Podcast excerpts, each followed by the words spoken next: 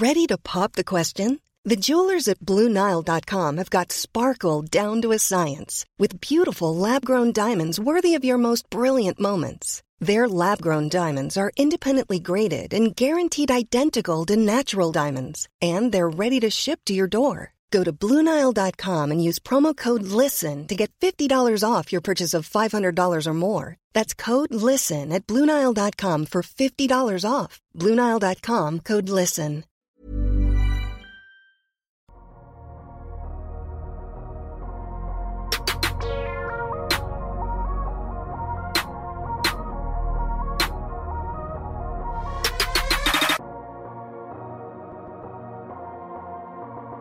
Salut à tous, c'est Adrien, ravi de vous retrouver pour euh, ce nouvel épisode du podcast de Kebdo, un épisode spécial, spécial euh, Noël. Vous l'avez peut-être remarqué, en tout cas pour ceux qui sont avec nous euh, sur YouTube. L'équipe est au complète aujourd'hui. Alors, je ne vais pas pouvoir dire bonjour à chacun de manière. chacun son tour, parce que sinon on en a déjà pour 3 heures de podcast. Mais voilà, vous avez Amine, Ben, Constant, Gabin, Ilias, Madiane et Tom. Nous sommes au complet aujourd'hui pour donc un épisode euh, un peu particulier. On va un peu s'éloigner des terrains, même si on va parler basket, basket et hors basket, on va se poser des questions entre nous. Alors bien sûr, le protocole lui ne bouge pas, il est toujours là pour euh, pour Noël, pour ceux qui sont avec nous, donc sur les plateformes de podcast, sur YouTube, sur Twitter, vous êtes euh, les bienvenus de partout. Et puis, on va faire au plus vite rentrer dans le vif du sujet. On marque la petite pause et on démarre cet épisode spécial Noël.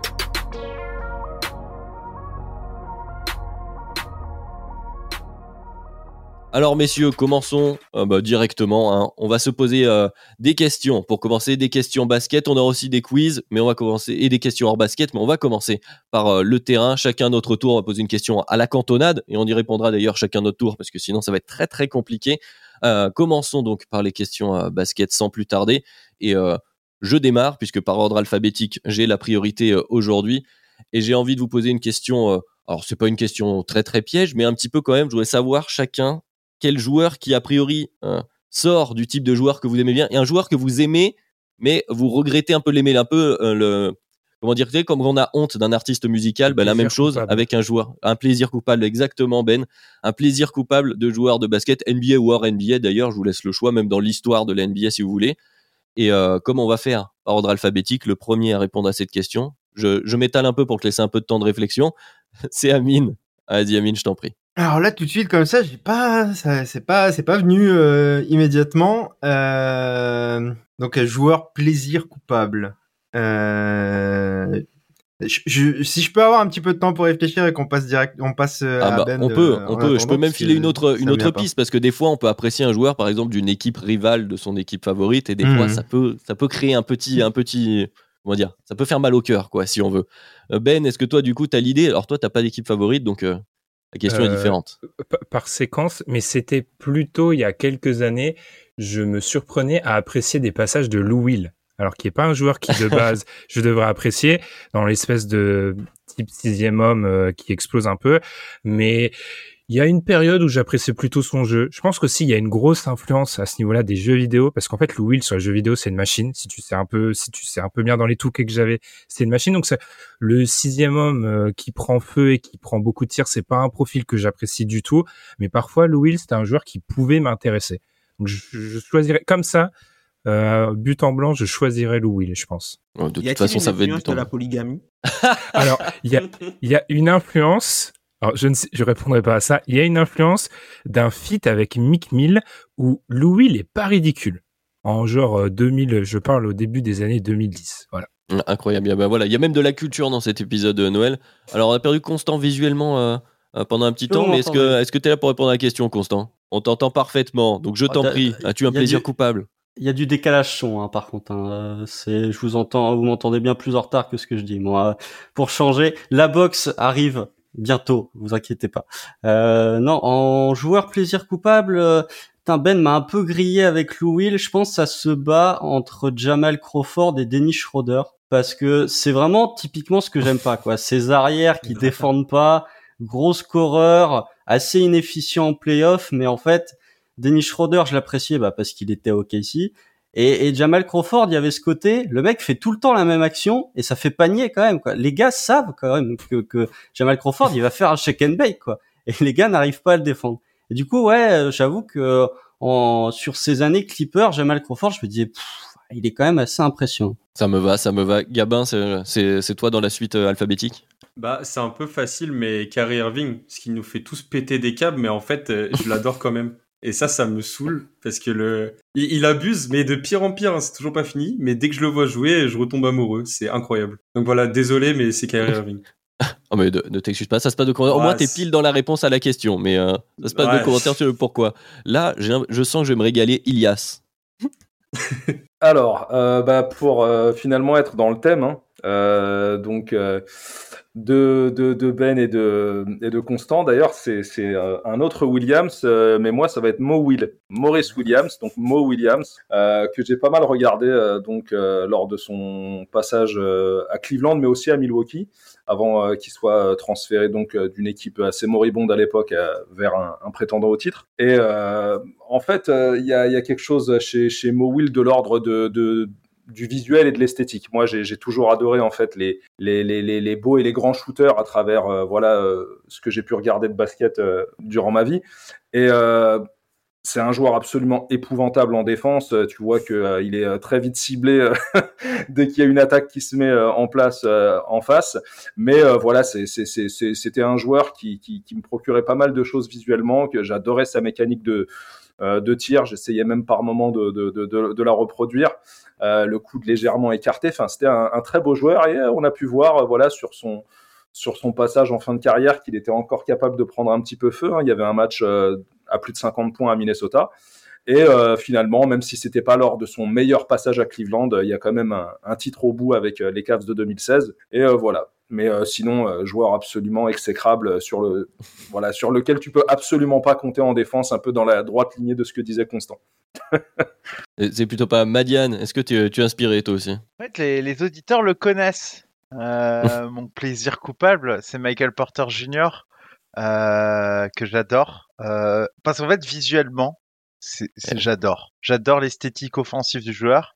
Euh, pour donner les beaux- mauvais côtés, il défend pas Kopek. Enfin, c'est, même honteux parfois.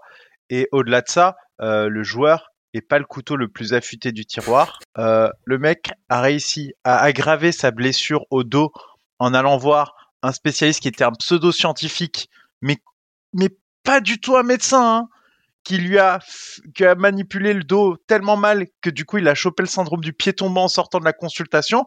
Alors vraiment, allez voir ça. Enfin, c'est vraiment pas le couteau le plus affûté du tiroir et je, ça me fait détester le joueur. Mais lui, je sais pas, j'aime bien. Donc euh, voilà, l'esthétique offensive. Pardon. Il avait partagé le numéro d'Adam Silver avant de jouer. Il avait dévoilé sur les réseaux le numéro d'Adam Silver. Est-ce que vous vous souvenez de cet épisode? J'avais oublié. C'était génial. Fallait qu'il aille voir les, les médecins du Bayern. Ils ont il y a- il y a- tendance à te remettre des mecs, euh, des mettre sur pied avec des, des méthodes euh, d'avant, on va dire. Il y, a- il y a même des- il y aura des références football obscures même dans ce podcast. Euh, pour finir le tour, euh, Tom, toi, est-ce que t'en as un qui te vient comme ça? Euh, ouais, moi après, c'est tout le monde le connaît, c'est Troy Daniels. Hein. Troy avec la flamme euh, à, la, à la place du haut. Troy Daniels, ouais, euh, peu euh, plaisir, enfin plaisir caché, pas Non. tellement. C'est un joueur que je trouvais vraiment très fun. Pourtant, euh, il défend pas, euh, il fait pas grand chose à part tirer de très loin. Et il fait que du catch and shoot, mais c'est un joueur que je trouvais vraiment, vraiment, vraiment très fun en fait. Euh, ton Eh ton ben, cœur a dû saigner euh, en voyant les, les, les, les Lakers euh, le, le couper euh, alors qu'ils étaient lancés vers le titre euh, avant Écoute, la mon bulle. cœur- Mon cœur a moins saigné en le, voy- euh, en le voyant couper qu'en voyant Dwayne Wade échanger pour un, un, un, un deuxième tour de draft euh, protégé, euh, top Oui. 58. Les échanges de fin de carrière de Wayne Wade, ouais, c'était quelque chose, ça compte. Et, euh, et je vais répondre à la question pour finir le tour quand même. Alors, c'est pas, pas vraiment coupable et c'est pas vraiment caché non plus, un peu comme Manian, mais genre, je ne peux pas m'empêcher de surkiffer Carmelo Anthony, et même en 2022. Et pourtant, Oh là là. et c'est- pas coupable parce que ça reste une- un très fort joueur, mais il défend, on parlait de défense, euh, il défend pas comme il défend comme une euh, voilà comme une chèvre. Il s'est jamais vraiment impliqué au niveau de son talent pour lui reprocher tout ce qu'on veut. Il jouait au New York Knicks. Vous connaissez mon amour pour les Knicks, je suis quand même supporter des Bulls. Bref, il y a toutes les raisons de ne pas l'aimer. Mais euh, je sais pas, j'adore. Et c'est l'esthétique, tu reviens Ilias, puis beaucoup, vous avez cité de joueurs, il y a eu Jamal Crawford tout à l'heure pour Constant. Ah, c'est des gars visuellement, en fait, c'est visuellement, ils, nous attrapent. Et voilà, on n'y peut rien, on n'y peut rien. Donc bah continuons avec la question d'après, hein. Amine, je t'en Amine, prie. il a tu pas sais- répondu, non? Ah mais oui, Ouais. Amine, on t'avait oublié, Ouais, t'as le temps de répondre du coup. De, Ouais, de j'ai- réfléchir, pardon. J'ai eu du mal à trouver, du coup, je, me- je me dis, euh, dans, les, dans les récents, les très récents, euh, j'ai un petit plaisir coupable avec Mobamba dans, dans sa façon de, de, ouais. se prendre pour ce qu'il n'est pas, en fait. Et c'est assez agréable à, à voir la plupart du temps, en fait. Euh, voilà. je- En tant qu'observateur extérieur, quand même. C'est pas mal. Ouais, voilà. C'est ça. Bah nickel. Bah voilà. Bah du coup enchaîne. Tiens, pose ta question, puis Ben, je te laisserai répondre. Enchaîner. Euh, moi, la question que je voulais vous poser, c'est euh, quel est votre, de votre plus lointain souvenir justement de basket, le truc qui vous a le plus marqué en premier pour vous euh, pour vous amener à cette passion du basket et de la NBA Ah, alors, premier souvenir et truc qui m'a le plus marqué. Moi, mon premier souvenir, je pense, s'il n'y a pas une date précise, mais racontons nos vies. Mon papa travaille, travaillait de nuit. Donc, en fait, le fait est qu'il revenait du taf et en fait, il mangeait au moment où je déjeunais et du coup, il regardait la fameuse chaîne Sport Plus qui devenait NBA TV le matin en revenant du taf, en fait. Donc, moi, mes premiers souvenirs, c'est ça, en fait, de voir euh, en, en train de me préparer à partir à l'école et mon père qui regarde le, le basket et qui déjà nourrissait une adoration pour Kobe, truc que je comprenais déjà pas à cette époque. J'ai encore moins compris par la suite. Du coup, mais en tout cas, en tout cas, euh, voilà, c'est ça, c'est mon plus ancien souvenir, assurément, c'est ça. Ah bah Constant, écoute. On va faire les Ouais, souvenirs bah. aussi. Moi, mon plus vieux souvenir, bah, c'est assez récemment, c'est euh, fin 2013, début 2014. Euh, je commence à mater un petit peu de la NBA via Bein Sport, comme un petit peu euh, toute ma génération, avant de vite m'en détacher. Hein. Bizarrement, on se demande pourquoi. Et c'était euh, époque euh, LeBron KD bataille pour le MVP. Donc euh, voilà, il y avait KD qui enchaînait les perfs à 30 points. De l'autre côté, LeBron envoyait euh, 62 points contre... Non, 61 points contre les Bobcats. C'est euh, Carmelo qui en plante 62, si je dis pas de bêtises. Donc voilà, c'était mes, mes, mes premiers souvenirs Ouais, de basket. Et, et je me souviens le, le premier euh, le premier match de basket que j'ai vu à 2 heures du matin, vraiment en te levant la nuit, en disant ça y est, je, je viens. C'était un match des boules justement contre les Cavs, euh, début de saison 2015-2016, avec un contre. euh, je crois que c'est Pogazol qui doit faire un compte sur Kevin Love ou sur euh, LeBron pour euh, la gagne dans les dernières secondes. Ah, donc on a, on, on a eu du, du plus récent pour Constant, du plus ancien pour, pour Ben. Euh, donc euh, Gabin, je crois que oui, c'est toi Gabin. Ouais. après. Alors pour le basket, euh, moi j'ai commencé avec Kurokos Basket parce qu'en fait j'ai regardé, je suis devenu fan et du coup j'ai- je suis allé aux entraînements euh, de ma ville pour tester et j'ai adoré. Et en fait la NBA, vous allez m'insulter mais c'est euh, NBA 2K Live sur téléphone. C'est-à-dire que je me Bah suis non, mis à jouer pas. et en gros euh, j'ai paqué dans le jeu euh, une carte Russell Westbrook hyper rare, euh, trop forte. Et je suis devenu fan de Russell Westbrook comme ça. Et à Noël, Ah, j'avais toujours j'avais toujours pas regardé de match. À Noël, j'avais demandé à mes parents un maillot de Westbrook que je mettais à tous les entraînements. Genre, j'étais archi fan alors que j'avais pas vu un seul match. et après, j'ai regardé les highlights et tout. Et effectivement, je suis devenu fan de Westbrook. Mais à la base, euh, en fait, je regardais pas les matchs. Je jouais juste sur mon téléphone. Et euh, par contre, j'ai aucune idée de euh, quelle équipe était en train de jouer pour mon premier match. Donc, euh, je pourrais pas vous dire ça. Ah, on, a, on a eu des souvenirs plus récents. Là, je pense qu'on va faire des, un bond dans le temps. Ilias, Alors, Georges, Ouais, c'est cadeau. euh, je vais, je vais. Les Alors, joueurs euh, sont-ils encore en vie? Alors les, les, les grottes de Lascaux. non, euh, enfin plus James sérieusement. Alors déjà, moi, il y avait beaucoup moins de, de, de contenu à l'époque, donc euh, pas de jeux vidéo sur téléphone, pas de. Euh, Il y avait même pas de téléphone à l'époque. diffusés, euh, voilà, en prime time ou quoi. Pas de portable. il, y avait, il y avait des téléphones, mais pas de portable. Il y avait le Minitel sinon. Euh, nous, à l'époque, je me rappelle que pour avoir les résultats NBA, euh, on devait saigner la facture téléphonique de nos parents en appelant euh, le numéro mis en place par Mondial Basket, un, un magazine NBA. Euh, juste, euh, voilà. En plus, tu avais juste les résultats, tu pas de stats. hein. Voilà, tu, les Sixers avaient battu les Hornets. Génial. Euh, du coup, euh, moi, alors euh, c'est faut, savoir, hein, comme vous le savez tous, euh, via mon activité euh, sur sur Twitter et via nos discussions, ça a commencé évidemment par le foot et ce qui était accessible en matière de sport à la télé, c'est-à-dire le football, Roland Garros, les JO, etc. Et je me rappelle qu'un jour avec mes parents, on va voir des cousins à Montfermeil. Alors, je vous préviens, évidemment, pour ceux qui connaissent Montfermeil, on n'est pas euh, à Poissy, hein, c'est une autre ambiance. Et du coup, je rentre dans, dans, dans, dans la chambre de, de, de l'un de mes cousins et euh, il avait en fait euh, ses murs tapissés de posters de joueurs NBA. Et euh, c'est la première fois que je voyais autant de couleurs, euh, euh, tu sais, via les maillots, via les équipements, euh, les chaussures et autres, autres que dans le football finalement. Et même si évidemment on, on nous faisait faire du basket au collège, mais bon, le basket de Richard Dacoury, c'est autre chose. Euh, et euh, bah, moi, je vois des mecs, euh, voilà, je vois Barclay, je vois Jordan, je vois Magic, je vois des blancs, des noirs, etc. Donc forcément, bah, ça m'interpelle et j'ai bah, ce cousin en question qui commence, voilà, à me faire un peu une fiche technique de chacun de ses joueurs. Voilà, lui c'est euh, un intérieur besogneux, lui il vole en parlant de Jordan, lui il fait des super passes en parlant de Magic. J'avais l'impression qu'il me présentait des Avengers en fait. Euh, Chacun avait un pouvoir et une spécialité en particulier. Et euh, du coup, ça, ça, ça m'a vraiment euh, interpellé. Mais le problème, c'est qu'après, pour pouvoir se procurer du contenu, c'était encore autre chose. Donc là, forcément, bah, en allant euh, dans les librairies, euh, tu as accès à des magazines qui étaient mis en place. Voilà, tu avais cinq majeurs, Mondial Basket pour ne citer que cela. Et petit à petit, bah, un jour, en plein après-midi, je crois euh, 91, euh, peu avant les finales, voilà, entre les Lakers et les Bulls, je zappe un, un dimanche après-midi euh, sur FR3. et là, je Oh. tombe euh, sur un match de, de, de, de playoff euh, entre Portland et les Lakers, commenté par Tony Parker Senior. Oh, incroyable. Absolument. Et euh, de là, voilà, c'est les, les, les premiers trucs que j'ai pu voir euh, visuellement euh, de, de la NBA. Et peu de temps après, il y avait aussi un gars de, de, de mon quartier qui enregistrait les matchs sur Canal+, et j'avais pu voir mes premières finales NBA entre les Lakers et, et Jordan à ce moment-là. Et après, bah forcément, euh, tu lâches plus. hein. Voilà, t'es piqué. C'est piqué.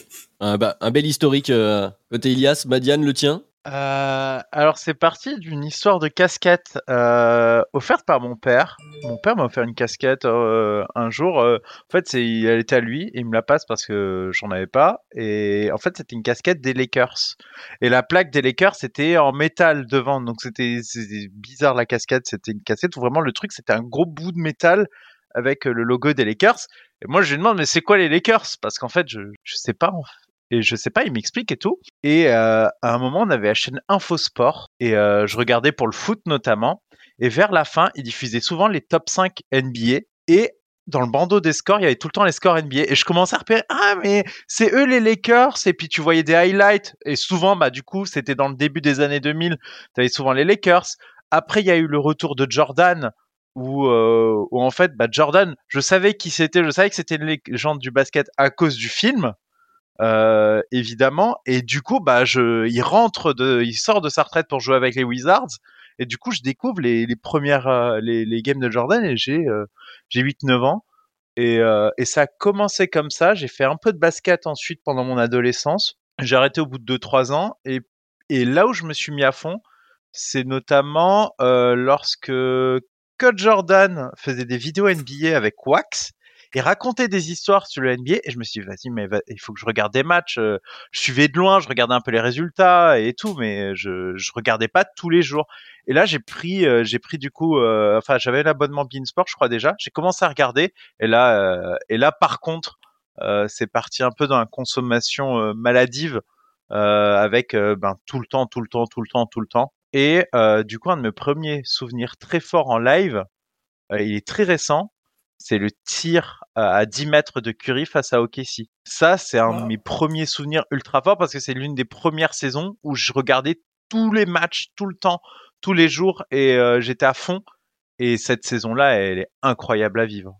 Euh, vraiment. Et du coup, c'est dans cette saison-là, pendant cette intersaison-là, que je vous découvre. Parfait, il fait même la boucle avec le podcast euh, Madiane. Euh, Tom, toi, jusqu'où ça remonte? Comment on en arrive à être euh, fan des Grizzlies et de Troy Daniels? Euh, ben moi en fait la, la NBA et le basket c'est vraiment une propagande de, de ma mère qui était grande fan de, de Scottie Pippen et de la Dream Team en fait. Donc du coup euh, elle m'en a parlé euh, souvent souvent. Après j'ai été exposé les premières images auxquelles j'étais exposé c'était euh, les Spurs euh, en playoff, euh, les playoffs je crois 2004 où euh, ben, il y a le tir de Fisher là 0,4 secondes. Ça c'est une action qui m'avait vraiment marqué. Et ensuite, bah, vu que j'étais aux Antilles, du coup, Sport Plus, ça, Sport Plus devenait NBA TV à 18h. Et euh, bah, après le après l'entraînement, bah, je, je regardais euh, je regardais le soir. Et puis à l'époque, il y avait aussi un match euh, sur Canal, je crois c'était le vendredi soir ou le mardi soir, je crois. euh, il y avait une fois le mardi soir, une fois le vendredi soir. Donc du coup, euh, pour moi, ça c'était à, une bonne heure. Donc euh, je regardais. Mais c'est vraiment le, les premières images c'était les Spurs, mais sinon le, basket c'est vraiment une propagande de ma mère. D'ailleurs, je me permets de rebondir sur ce que dit Tom. Cette saison-là, euh, 2003-2004, c'est un peu un déclenchement pour beaucoup de fans en, France, parce que finalement, NBA TV, sous format français, euh, arrive euh, en France et on a finalement un match, non pas toutes les semaines dans le cadre d'un résumé ou d'un match en live, mais un match tous les soirs. Euh, c'est aussi un peu l'avènement, je sais pas si tu te rappelles Tom, mais de d'internet. Donc on commence à avoir euh, accès aux statistiques et autres. Amine peut-être euh, aussi doit s'en rappeler. Et moi je me rappelle que c'est euh, une saison incroyable parce que euh, bah, c'est la draft de, de, de LeBron James, D Wade, Chris Bosh et autres. Et euh, bah c'est Cite euh, Carmelo. Carmelo J'allais citer même Darko. Euh, J'allais citer Darko Milicic. Et c'est le titre des Pistons au bout. Donc euh, forcément, j'ai pu le vivre en long et en large. C'était incroyable. Ah bah ça, ça me permet d'enchaîner puisqu'en plus je suis après, euh, je suis juste après. Donc moi vraiment mon gros déclenchement justement de la NBA, c'est ce moment-là, c'est cette draft 2003, c'est cette grosse hype de LeBron, de Carmelo, et c'est là où euh, on reprend les abonnements, euh, voilà, Mondial Basket, Maxi Basket euh, et tout le et tout le tintouin parce qu'avant effectivement moi le basket je commençais en club un peu plus petit, c'était euh, voilà le euh, le basket euh, d'Harold Mrazek, moi je dirais le champion euh, champion de France avec l'Asvel en 2002. Et oui, messieurs dames, on représente un peu la région, mais après oui voilà la NBA c'est bah voilà quand t'es en club tu parles, t'en entends parler, il y a voilà les abonnements à tes magazines, t'as les posters, j'avais grand poster de Gilbert Arenas euh, dans la chambre, et puis voilà cette draft 2003 qui euh, qui, qui, qui, qui- est extraordinaire, cette, euh, cette hype incroyable autour de LeBron James, il faut le dire aussi, qui a, mis une nouvelle vague euh, en France, et puis derrière, bah voilà, une fois qu'on est est dedans, comme tu disais Elias, une fois qu'on est accroché, c'est parti, on on ne s'arrête plus. Donc euh, donc voilà pour moi, et puis bah du coup Amine, tu vas pouvoir terminer en répondant à ta propre question? Ouais, bah moi ça se rapproche pas mal de l'époque d'Ilias en réalité. Euh, moi aussi c'est c'est à l'époque de Cro-Magnon. Euh, j'avais un grand frère, j'avais un grand frère, j'ai un grand frère qui a 9 ans de plus que moi et qui aimait le basket, donc ça m'a mis vraiment très tôt euh, dedans en fait. J'habitais encore en Algérie à l'époque et on avait la parabole, donc on avait Canal Plus avec la parabole. Et lui, il suivait, il suivait les matchs la nuit et il regardait, il regardait. C'était moi les premiers souvenirs que j'ai, je pense, c'est des vagues souvenirs, mais de la finale 93 euh, avec euh, Chicago contre Phoenix. Et euh, j'adorais Barclay. Moi, c'était celui qui m'avait plus marqué au tout début. Euh, il y avait un jeu hyper spectaculaire et tout. Et mais c'est des, des souvenirs assez vagues. Disons que là où je m'en souviens le plus, c'est justement la retraite de Jordan. J'ai commencé à vraiment suivre. Et c'est ce qui fait que je pense encore aujourd'hui, mon joueur préféré de tous les temps, pas le meilleur joueur, mais mon préféré, c'est Hakim Olajuwon. J'ai eu une fascination pour euh, pour Hakim à l'époque, et euh, et donc euh, je me levais, euh, je me levais pour euh, accompagner mon frère euh, à, à 4 5 heures du matin euh, à regarder sur Canal avec Georges Eddy et Eric Bénard euh, aux commentaires. Euh, on se levait à 4-5 heures, c'était soit pour Hakim Olajuwon, soit pour Mike Tyson à l'époque, sauf que Mike Tyson, ça durait deux minutes. Donc, euh, c'était, euh, c'était plus rapide. Voilà. Yes, bah écoute Ben, c'est à toi, on attend ta question, ta question basket. Ok, alors je vais essayer de l'expliquer simplement pour qu'elle soit pas trop compliquée à comprendre. Donc, on vous offre la possibilité, avec une machine à remonter dans le temps, de revenir et de suivre la série de playoffs de votre choix aux États-Unis. Donc, vous voyez les matchs dans la salle, etc. Sauf que vous ne, en revenant dans le temps, vous n'êtes pas au courant des résultats. Par exemple, je sais pas si vous, vous allez suivre euh, Bucks Suns récemment. En revenant dans le temps, vous ne savez pas que les Bucks vont gagner, par exemple, à la fin. Donc par exemple, on pourrait comprendre que du coup une série un peu un peu crève-cœur, on pourrait éviter d'y aller. Donc du coup, quelle série vous choisissez et quelle série vous voulez revivre aux États-Unis pendant toute la période? Donc dans mon idée, ça inclut euh, si vous choisissez un Utah-Chicago, vous passez trois jours à Utah hein, quand même. hein. Genre euh, aussi, le, le paysage compte. hein. ok. Eh bien Constant, je te laisse commencer. Ah, j'en ai deux. J'hésite. Je pense que ça se joue entre Lakers Celtics 84 et entre Pistons Lakers 88 parce que la dramaturgie des deux séries est quand même assez exceptionnelle. T'as bah littéralement Lakers Celtics 84, c'est peut-être la série de finale qui sauve la NBA ou pas loin. euh, en termes d'audience, de tout ce que ça a amené après, de rivalité, CBS Sport qui a capitalisé un max sur Bird Magic.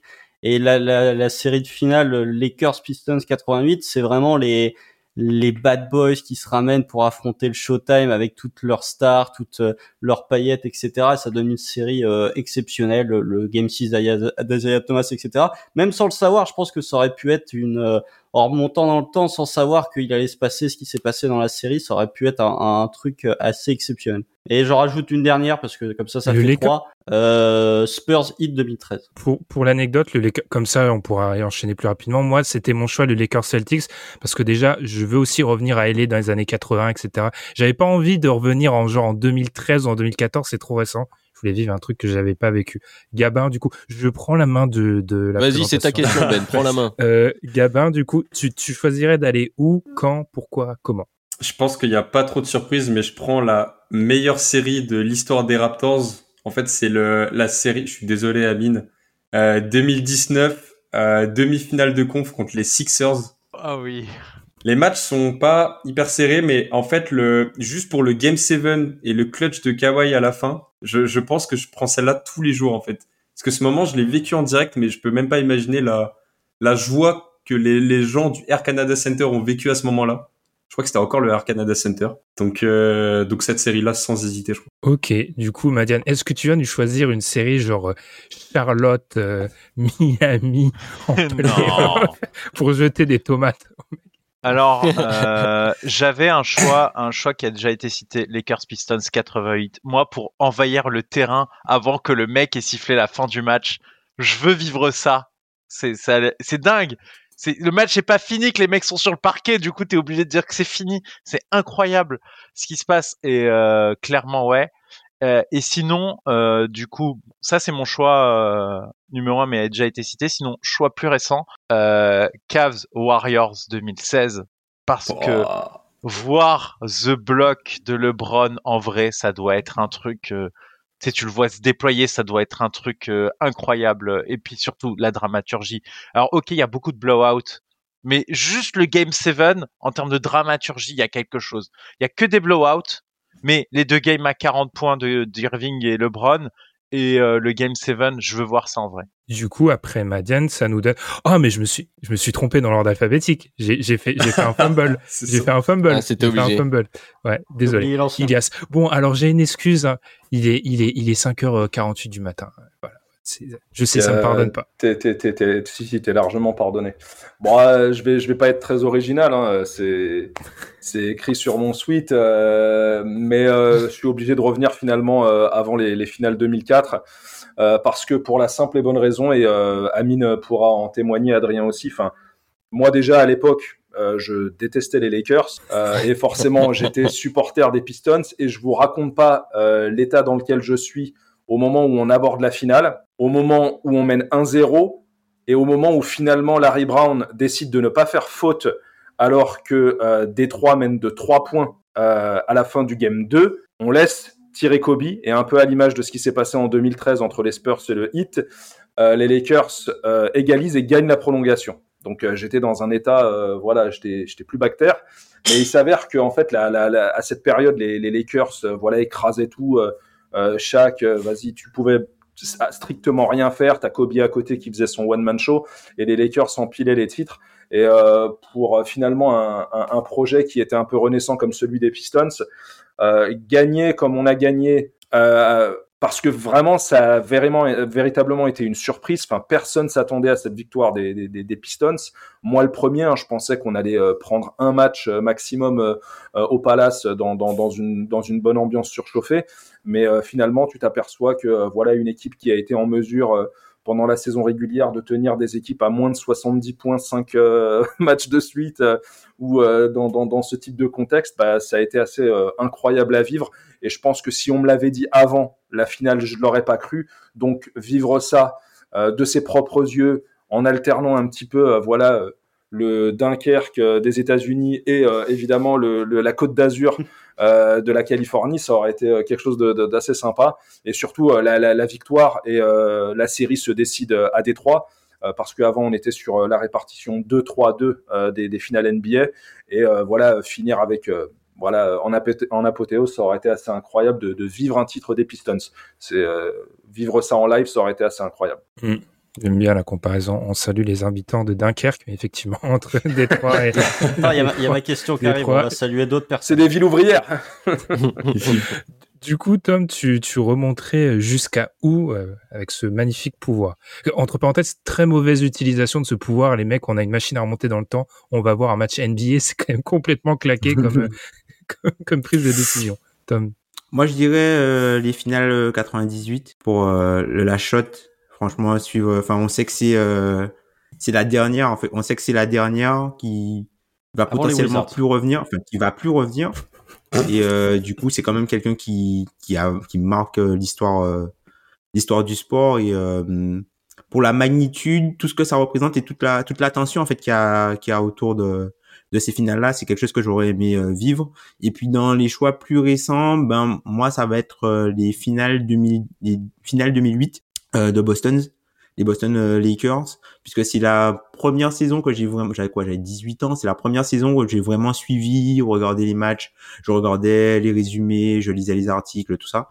Donc c'est vraiment la, hum, la première saison. Et puis euh, c'était la formation du coup du, du Big Three finale contre les Lakers. Et puis aussi c'est euh, enfin une finale qui aussi se finit à domicile et a- ça a toujours une saveur supplémentaire en fait les titres même si je ne sais pas mais tu vois ça a toujours une saveur supplémentaire de gagner le titre euh, de gagner le, le dernier match euh, de la série à la maison quoi donc euh, voilà c'était ce sont mes deux choix Alors moi j'avais 7 ans, mais peut-être qu'à cette époque, vous vous disiez que Doc Rivers c'était un bon coach. Et ça c'est beau. Ouais, et, et, et près de, de, de 7 à 8 ans avant justement les, les, les les Celtics, il était même coach de l'année à Orlando. Ouais. Et il coachait Tariq Abdul-Wahad.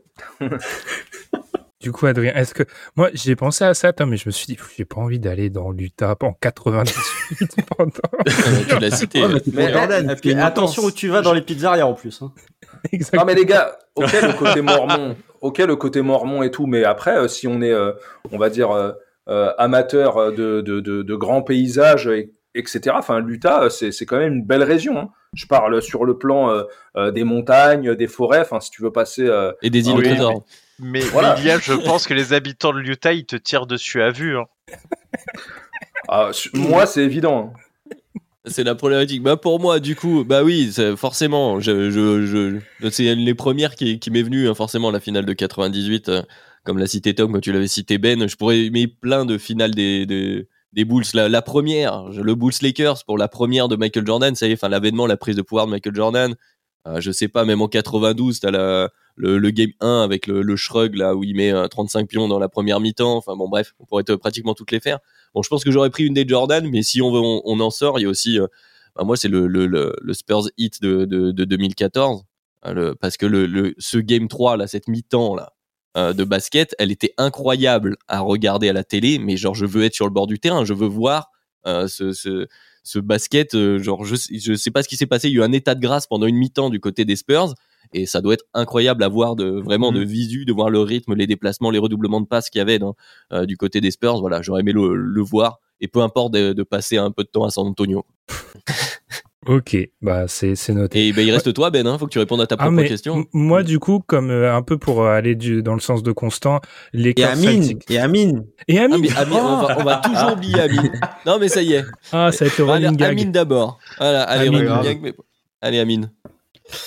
Euh, oui, donc euh, vous en avez cité beaucoup auxquels je, pensais. Euh, je, pensais notamment aussi à, à, à 98, même si c'est vrai que aller dans l'Utah, bon, euh, ça, pose quand même quelques quelques questions. Mais avec The Shot, la fin de Jordan et tout, c'est forcément c'est une des celles auxquelles j'ai pensé. Je j'ai décidé de d'innover et de servir vraiment de la la machine à remonter le temps pour faire quelque chose de d'assez lointain justement. Et je me suis dit, même si je vais me faire un petit peu mal, les finales 80, Lakers Sixers, euh, Mmh. avec euh, Magic Rookie, avec euh, le match qu'il fait en pivot, tout ça, c'est, je pense que c'est quelque chose d'assez extraordinaire à voir. Et puis, ça me permet d'aller à Philadelphie dans les années 80, d'aller à Los Angeles dans les années 80, de découvrir quelque chose de, de sympa. Donc euh, voilà. Il a mieux répondu à la question finalement. On n'a pas dû oublier. Exactement. Euh, moi, pour résumer, 80 84 Lakers Celtics parce que je veux voir Magic Johnson de mes yeux. C'est vraiment le plus grand regret euh, de ma vie d'amateur de sport de ne pas l'avoir vu de mes yeux. Donc, je veux absolument le voir. Donc c'est c'est tout. Ah, tu peux encore le voir, il est au match des Lakers. Hein. Ouais, Oui, mais il est mieux sur un terrain de basket qu'avec un micro. Hein. Mais du coup, tu vois, ça c'est nouveau parce que Ben, il est pas très expressif euh, au-delà euh, de son amour pour Dwight Howard et Giannis. Euh, il est pas très expressif sur euh, s'il peut euh, aimer ou pas. Et moi, euh, ça, ça, bah, ça m'intéresse cette, euh, cette, euh, cette admiration pour Magic. Mais parce que pour moi, c'est le, c'est le, dans ma vision du basket, c'est le joueur ultime en fait.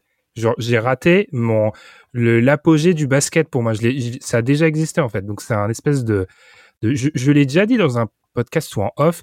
J'ai deux regrets en tant qu'amateur de divertissement dans ma vie avoir raté Magic Johnson et avoir raté le prime d'André 3000. C'est mes deux regrets dans la vie. C'est les deux plus grands regrets de ma vie. Oh là C'est là là là là. Extraordinaire. C'est Oh là là, de- divertissement, les gars. Bien sûr, j'ai d'autres regrets dans ma vie, mais divertissement, je veux, je, je regrette tellement de ne pas avoir vu Magic. Voilà, voilà. Ça pourra faire peut-être l'objet d'une autre question, mais il y en a une qui a été teasée par Constant depuis tout à l'heure. On l'attend ta question, Constant, vas-y.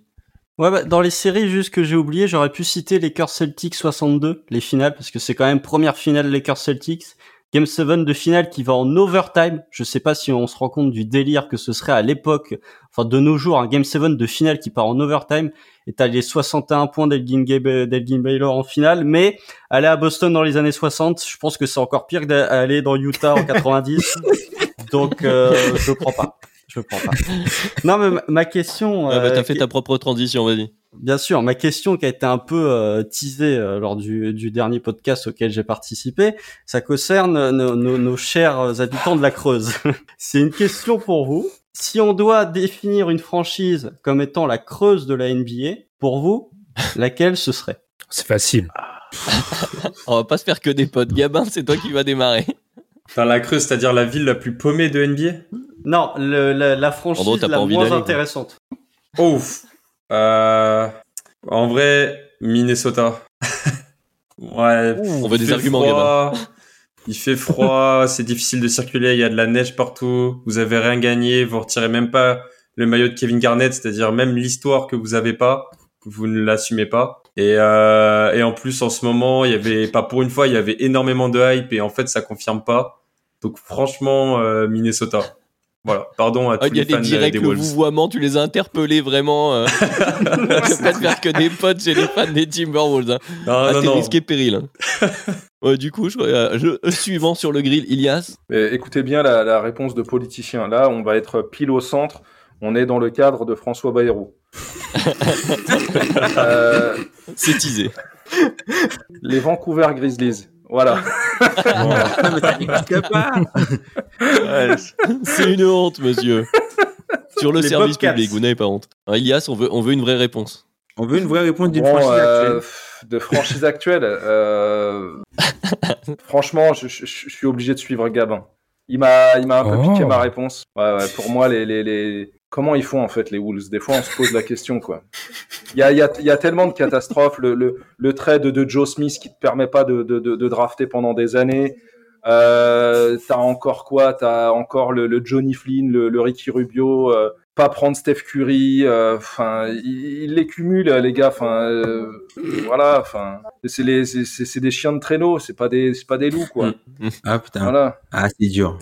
Et en plus, tout le monde préfère les Vikings aux Wolves hein, dans leur ville. Enfin, c'est la Enfin, vérité. Voilà, enfin non, mais mes, mes, mes, mes plates excuses auprès des supporters des Wolves, mais euh, c'est dommage. Même là, j'ai l'impression que bon, j'espère que ça va s'arranger pour eux, mais même là, le, le- qu'ils ont fait récemment, moi, j'ai- j'ai- j'aimais l'idée, mais j'ai l'impression que, que jamais rien va fonctionner dans cette franchise en fait. Non, mais tu Il y en a qui en m'étonnes a que profité les- pour les remettre fans, une couche les- C'est- normal que les fans ils préfèrent du Minnesota, ils préfèrent les Vikings aux, aux Wolves. De- tu regardes les Vikings, t'as Randy Moss, tu regardes les Wolves, t'as Nikola Pekovic. Enfin, le choix il est vite fait entre qui suivre entre les deux, hein, franchement.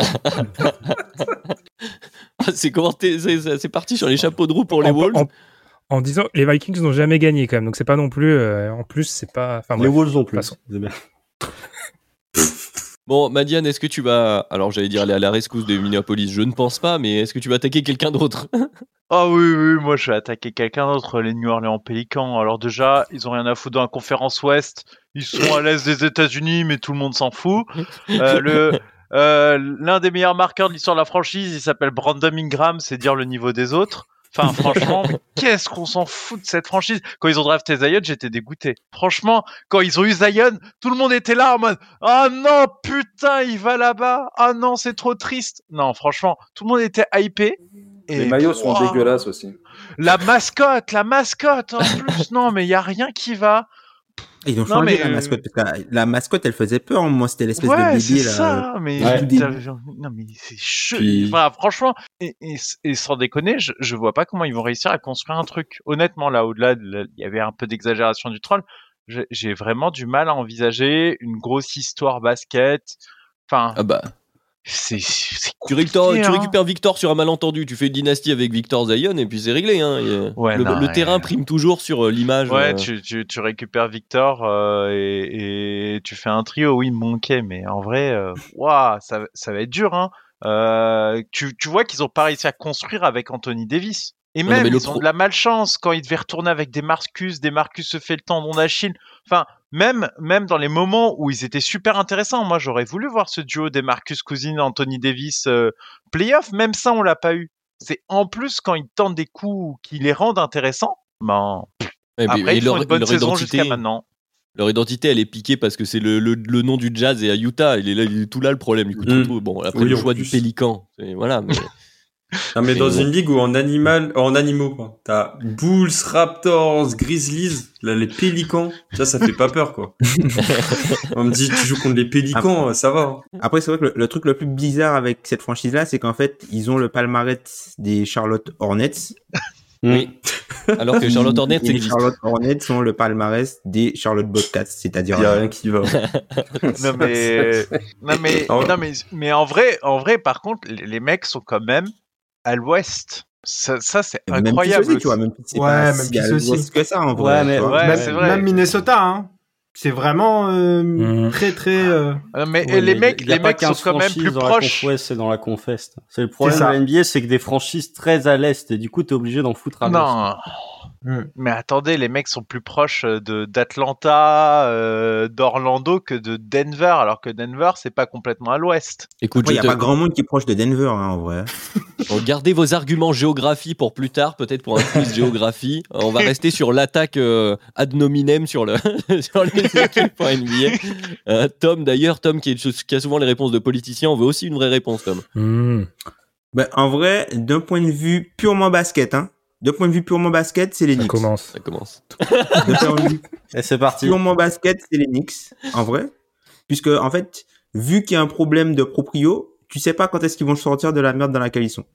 Pour moi, c'est un peu, enfin, c'est de l'ambition qui monte, qui traduit un manque d'ambition, en vrai, tu vois. C'est une petite ambition, allez, on va payer un tel, on va payer un tel, on va payer un tel, on va essayer de faire quelque chose. Et puis finalement, rien ne se passe, on est de retour dans le ventre. On a appelé l'asset, mais on les met pas sur la table quand il faut, quand quelqu'un est disponible et qui veut venir chez nous. Et sinon, c'est les Wizards. Les Ah ouais. Wizards, euh, je pense que je pense que ce nom-là se suffit à lui-même. Ouais, les, Wizards. les Wizards, ils étaient en deux chez moi parce que pour une capitale, être aussi dramatique, c'est incroyable. On dirait le PSG de Colonie Capitale. Le, Pas le mal, PSG pas mal. pré-Qatar. Le Le- PSG de Guillaume Moirot. Euh, Les- c'est à non, c'est ça? Légende de du club. Maradiané, de Mevlut Erding, de, de, de Christophe Oh, Mevlut. Jallet et de Clément Chantôme. Exactement. Le PSG vrai. le PSG authentique. En parlant d'authentique, bah justement, pour répondre à la question, normalement, les authentiques losers, c'est censé être les Clippers. C'est un peu passé de mode maintenant, Oh. parce que euh, il y a eu euh, Ouais. Lob City euh, et Kawhi. Et... Bon, il y a eu Kawhi. Théoriquement, il y a Kawhi. Après, est-ce qu'il est sur le terrain? C'est un peu moins le Dans cas. le Ça, ce salary cap, il est là. Voilà, dans le salary cap, il est présent. Donc ça, c'est la, c'est la réponse facile, mais je vais, je vais pas m'échapper. Euh, et je vais répondre à la réponse que je donne toujours à cette question. Et j'en suis désolé, euh, Constant, tu sais ce que je vais dire. C'est le Thunder d'OKC Oh oui pour euh, des raisons pas forcément uniquement basket. La première, qui est une réponse de vieux con, à savoir rendez-nous les Supersonics. Mais t'es Euh, fan des Bulls, là, tu ne peux être qu'un vieux con. De toute façon, tu ne peux vivre que dans le passé. Euh, on avait dit qu'il y avait droit, des droits de réponse à ces questions, je suis pas sûr. Mais j'a- j'a- j'accepte la critique. De toute façon, ça va avec. Je, je- c'est- cette question n'était pas faite pour se cacher. Donc ouais, Seattle, les- la couleur de maillot est horrible. Là, genre, je, je n'aime pas ces couleurs. Le logo n'a aucun sens. Tu t'appelles Thunder, cette espèce de ballon avec un truc. Enfin bref, je ne comprends rien de l'identité de cette équipe.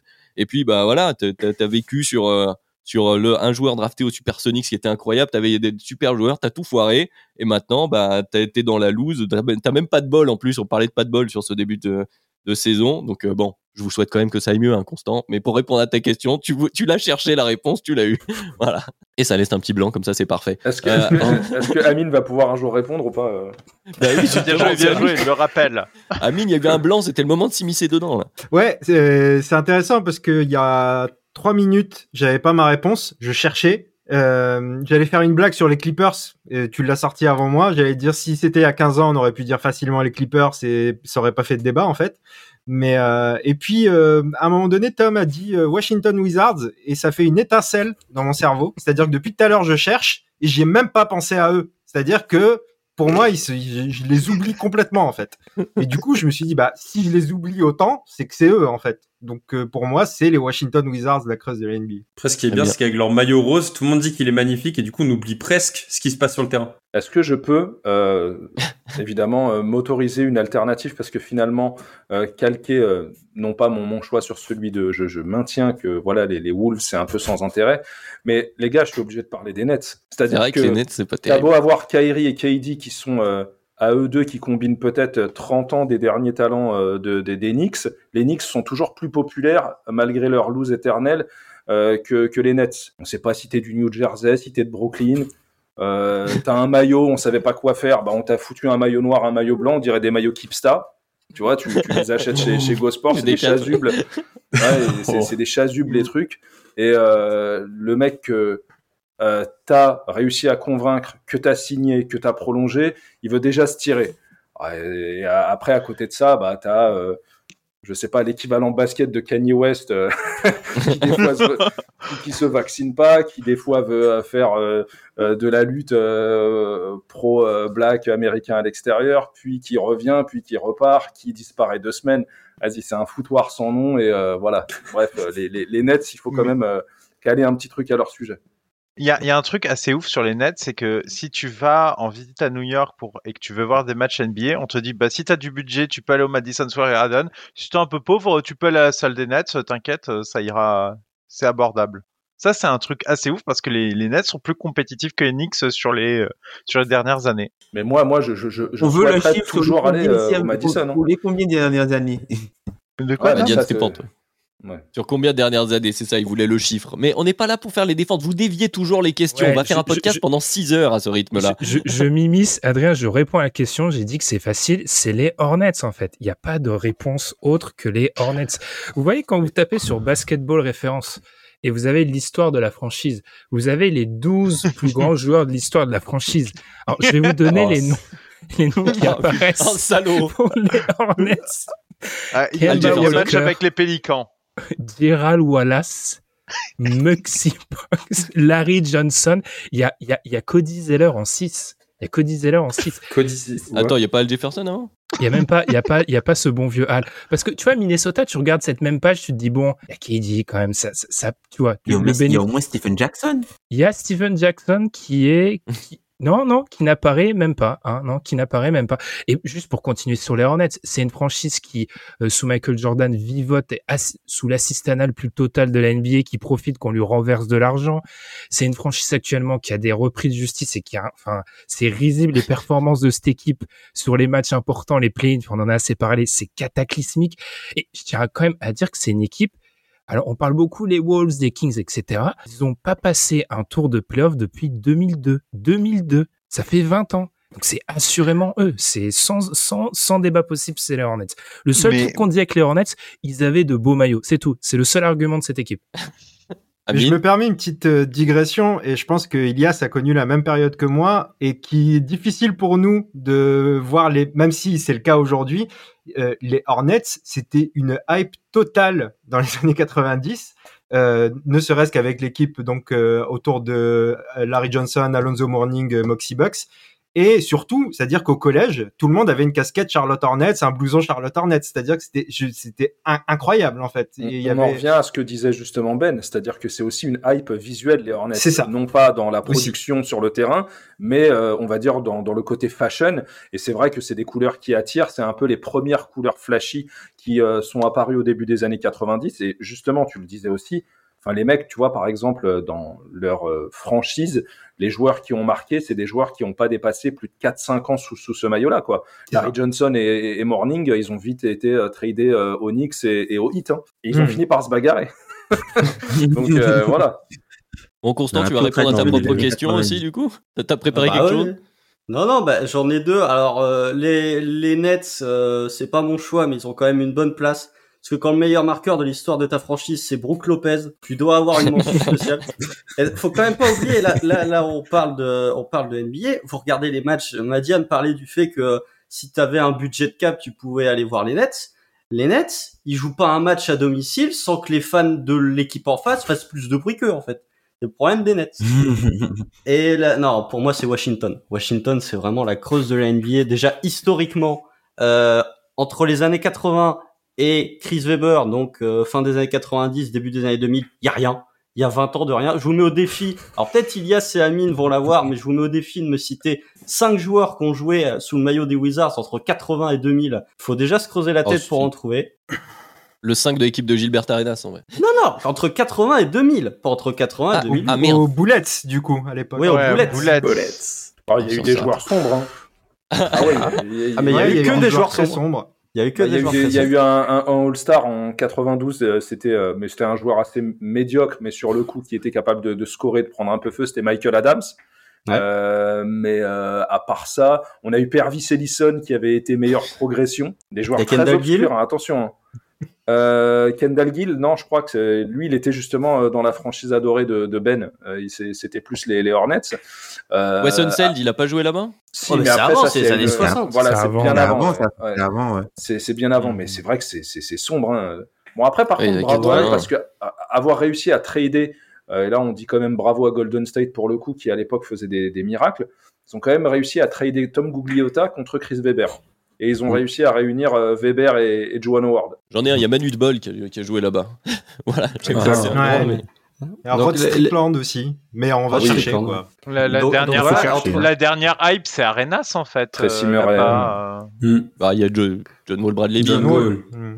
Ouais, John Par contre, Wall elle, elle- elle a eu son, son, son petit effet. hein. L'équipe euh, euh, qui tournait autour de Arenas, Butler et Jamison, euh, Ouais. elle a eu Mm. pas mal de fans en France. hein. Mm. Des Ouais. choses pour en des fait, bonnes c'était- raisons, les gars. C'est jamais pour des bonnes c'était- raisons, ce genre c'est- d'équipe. C'était excitant, mais, mais ça allait pas très loin, quoi. C'était excitant à voir parce que Arena, c'est un joueur euh, joli à voir jouer. Donc euh, voilà, il y C'est avait ça. rien entre 80 et 2000. Après, ils ont quand même fait la maison de retraite de Michael Jordan. Quoi, c'est vraiment c'est quand t'as une franchise au point autour de general manager. Déjà, ils ont drafté Kwame Brown. Dé- déjà rien que pour avoir Oui, drafté oui, Kwame oui. Brown en 1, Ça- il mérite, il mérite d'être surnommé la creuse de la NBA. Et quand t'es une franchise qui est tellement merdique au point que ton GM, tout, tout grotesque qui peut être, se dit, je vais rechausser les, les crampons parce que vous êtes tellement nuls que je vais décider de jouer avec vous. Non, alors pour moi, tu mérites d'être la creuse de la NBA. Après, sous Arenas, moi j'aime bien Gilbert Arenas, donc euh, je vais pas trop critiquer.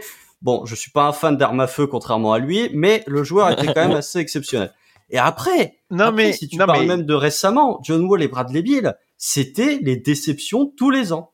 Tous les ans, t'avais les Wizards, ils ont déçu. Je suis pas d'accord. Ouais. mais, Peu mais le même, mais- joueur de la NBA. non, mais même, même avec Arenas, ils ont quand même réussi à gâcher l'histoire à la fin en lui faisant signer le pire contrat euh, avec sa blessure de l'un des pires contrats de l'histoire de la NBA parce qu'il lui donne, euh, ben, il le paye au statut de star qu'il est et il donnera plus rien. C'est, c'est- On les remercie au passage. euh, on les remercie au passage pour le trade euh, fin de carrière de Jerry Stackhouse contre euh, Richard Hamilton. Mais Gilbert Arenas contre. Rachard Lewis, l'échange de contrats pourris.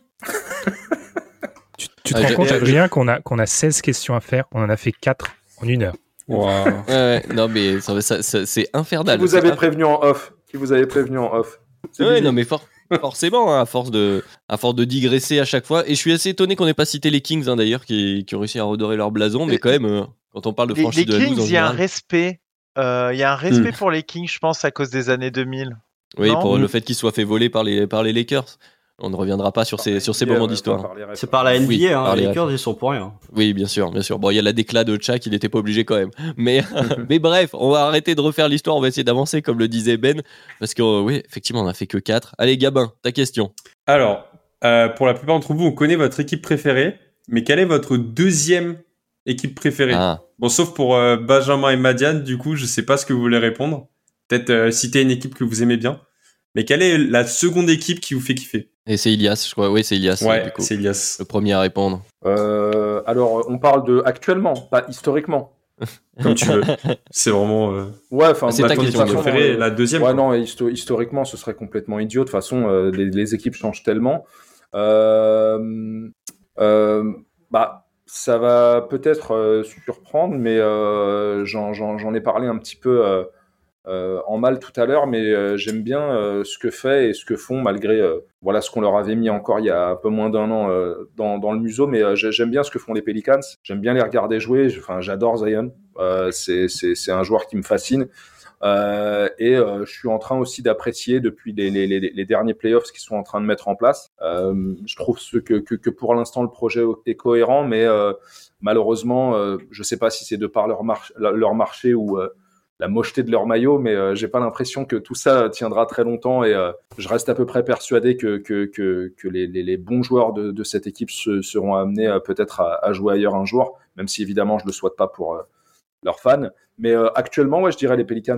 Ok, bah Madiane, du coup, comment tu co- comptes répondre à cette question? Quelle est ton Euh, équipe J'ai une préférée idée du de moment réponse. Euh, en fait, il y a un truc que j'aimerais bien. J'aimerais bien quand même que les Knicks fonctionnent un jour pendant que je regarde la NBA à fond. Parce que ça motiverait peut-être à aller faire une série de playoffs au Madison Square Garden, d'aller voyager pile à ce moment-là et essayer de vivre une belle expérience parce que la salle est quand même bien. Euh, J'imagine une belle ambiance de playoff avec une vraie équipe, pas celle qui y allait euh, il y a peu de temps, mais vraiment une belle équipe qui aurait peut-être de l'ambition, aller voir un premier ou un deuxième tour de playoff euh, au Madison Square Garden. Donc moi j'ai un souhait, c'est qu'un jour les Knicks fonctionnent et que je sois toujours autant féru de NBA, comme ça je peux aller voir, parce que ça donne pas envie en vrai. Et, et c'est c'est dommage en fait, on perd quelque chose, on perd un potentiel avec cette équipe qui est juste nulle, et c'est pas intéressant. Le projet euh, Kemba Walker, Evan Fournier avance bien. Franchement, ça, dans pas longtemps, ça va le faire. Tom, on passe sur la vanne, enchaîne. C'est quoi après, après Euh, Memphis? Moi, je dirais c'est Miami, le Miami de Jimmy Butler. J'aime beaucoup euh, regarder ces- cette équipe-là. Très bien, ça me va. Euh, Réponse concise de Tom, parce qu'on en profite euh, pour le podcast. Euh, mince, du coup, c'est à moi derrière. Alors moi, je sais pas, je pense que je déteste tout le monde à part les Bulls. Euh, Mais est-ce que dans le fond, Non, tu mais- détestes pas aussi un peu les Bulls avec ce qu'ils proposent actuellement? Ah, c'est pas faux, ça. Effectivement, constant bonne remarque, en effet. Euh, non, mais du coup, ouais, je pense que je vais répondre la même chose euh, que Tom. Mais en fait, c'est parce que c'est parce que Jimmy Butler. Mais euh, je- mais Miami, ça m'embête quand même parce a pendant quelques moments, ils m'ont, hein, j'en avais marre de Miami. Donc euh, ouais, là actuellement, je vais je vais dire euh, Jimmy Butler, voilà pour répondre à la question.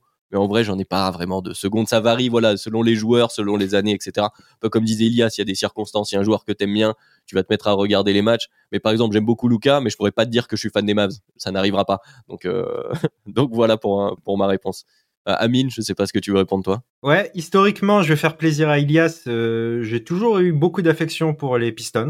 C'est, je sais pas, c'est, j'ai toujours aimé le, le, le combat qu'a mené cette équipe, euh, toute cette identité, la ville. Il y a quelque chose un peu autour de, de Détroit qui, qui me plaît beaucoup. Et cette année là, depuis un petit peu l'année dernière, euh, jamais j'ai bien aimé cette équipe, mais là j'aime bien les Cavs et je les regarde beaucoup parce que euh, j'aime bien leur- comment comment ils sont euh, organisés autour de Garland Mobley, l'arrivée de Mitchell maintenant, j'aime bien.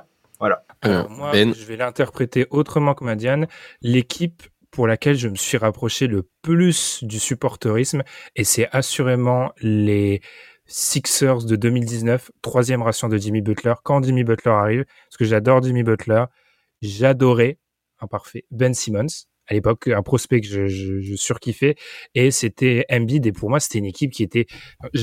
le basket proposé était pas toujours incroyable, mais il y avait trop d'individualité que j'adorais. Donc du coup, pour moi, pour moi, quand Gabin remonte dans le temps euh, pour revoir cette série-là, moi je bloque la machine. Je le laisse en 2019, il revient pas. Parce que c'est vraiment une, c'est vraiment une, une série que j'avais pas, j'avais pas super appréciée parce que c'était une équipe que j'appréciais vraiment, vraiment beaucoup.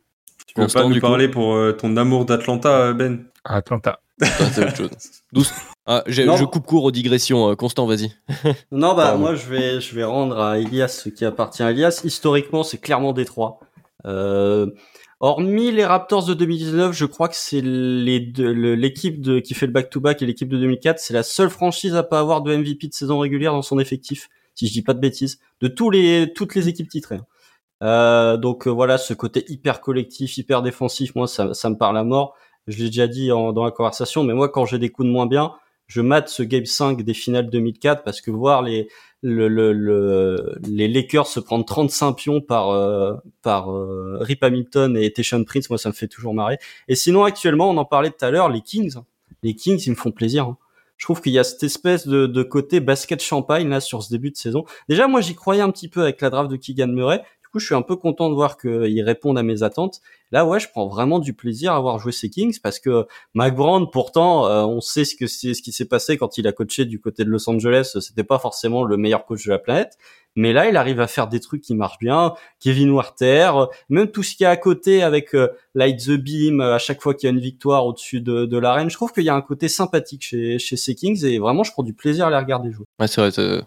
Vrai, tu, tu, tu, es- tu es convaincant. Et c'est vrai que l'histoire et tout, on en parlait, l'équipe des Kings aussi, de, de Peya et compagnie, avait un- une cote de sympathie euh, assez élevée. Et du coup, bah, Gabin, réponds à ta propre question. Quelle équipe euh, des États-Unis? Bah ouais. ton cœur Euh, bah en fait, sans surprise, c'est les Clippers parce que en gros l'année dernière, j'ai pu faire un semestre entier euh, à côté de Los Angeles et je suis allé voir, je crois, euh, 10 matchs au total des Clippers. Plus de ça, j'ai j'ai rencontré Batum. Je crois que c'était mon meilleur moment de de tout mon voyage. Voilà, Nicolas, si t'écoutes le podcast, euh, encore merci. J'espère. Et, euh, et donc en fait c'est bien parce que j'ai mon équipe de cœur euh, Toronto et l'équipe euh, dans l'autre conférence que j'aime bien c'est les Clippers à l'Ouest. Oh, Parfait, comme ça, il peut faire un petit tour. La question, la parole pour la prochaine question est à Ilias. Alors, messieurs, euh, bon, cette euh, question finalement, elle, elle s'adresse surtout, aux, elle peut s'adresser aux fans d'équipe, mais peut-être qu'ils vont aller choisir un, un événement, euh, on va dire en dehors euh, euh, du côté affectif. Euh, moi, je voulais vous poser cette question quel serait le joueur drafté, l'événement dans un match, une action qui finalement vous a un petit peu traumatisé lors finalement voilà de, de toutes ces années sur le plan basket et que si vous pouviez, on, va réutiliser la, machine de Ben en essayant voilà de la, faire fonctionner correctement, essayer euh, voilà de, de modifier, on va dire une petite chose dans l'histoire euh, qui euh, voilà peut-être euh, pourrait effacer un, un mauvais souvenir chez vous. J'ai ma réponse, mais c'est Badiad. Ouais, c'est pas un mauvais souvenir pour moi, mais c'est un côté basket injuste euh, que je n'ai pas apprécié. C'est le 0.4 de Derek Fisher parce que l'action de Duncan avant est magistrale. C'est c'est des Lakers survitaminés, un peu abusés, et le fait qu'on nous prive d'un des game winners les plus iconiques de Duncan sur la tête du Shaq, magnifique pour un joueur qui a une immense carrière, par un 0.4 où c'est juste de la chante et à jeter le ballon et le chrono a même pas démarré dans les bons temps, ça me saoule. Parce que 0.4, il a pas eu le temps de shooter. Si les chronos sont bien faits, euh, cette action n'existe pas. si tu dois parler de maîtrise, Madiane, euh, euh, Duncan, il est en train de tomber un peu à la Non, renverse mais- s'il lâche aussi le ballon. Ouais, mais non, mais évidemment, mais, mais c'est Ouais. iconique. Ça aurait été iconique pour un joueur incroyable. iconique. Et en vrai, ça me, ça me saoule du coup qu'il y ait ce truc-là juste après parce que Duncan aurait mérité cette action. Il l'a mérité. Et, et du coup, en parlant de Duncan, euh, j'aurais aimé que le quadruple double soit comptabilisé contre les Nets. Ça, euh, ça, euh, je suis désolé, il le méritait aussi. euh, sa, sa performance est immense. Les regrets côté Tom, du coup? Euh, moi, le truc que je trouve une inju- injustice, c'est euh, le Robert Horry sur, sur Steve Nash. Ah, Ah oui. Ah là là. Oh oui, horrible. Ah, je trouve que c'est une injustice totale. J'aurais bien aimé que ce soit différent. Franchement, les mecs qui se lèvent du banc, enfin, Oui, la abusé, suspension de, Ouais, Dio et compagnie sur le et banc. euh, Par- Parmi les suspendus, il y a Boris Dio, quoi. Eh Ouais. oui, Alors qu'on sait que pertinemment, le mec, il se lève pas pour aller en découdre, quoi.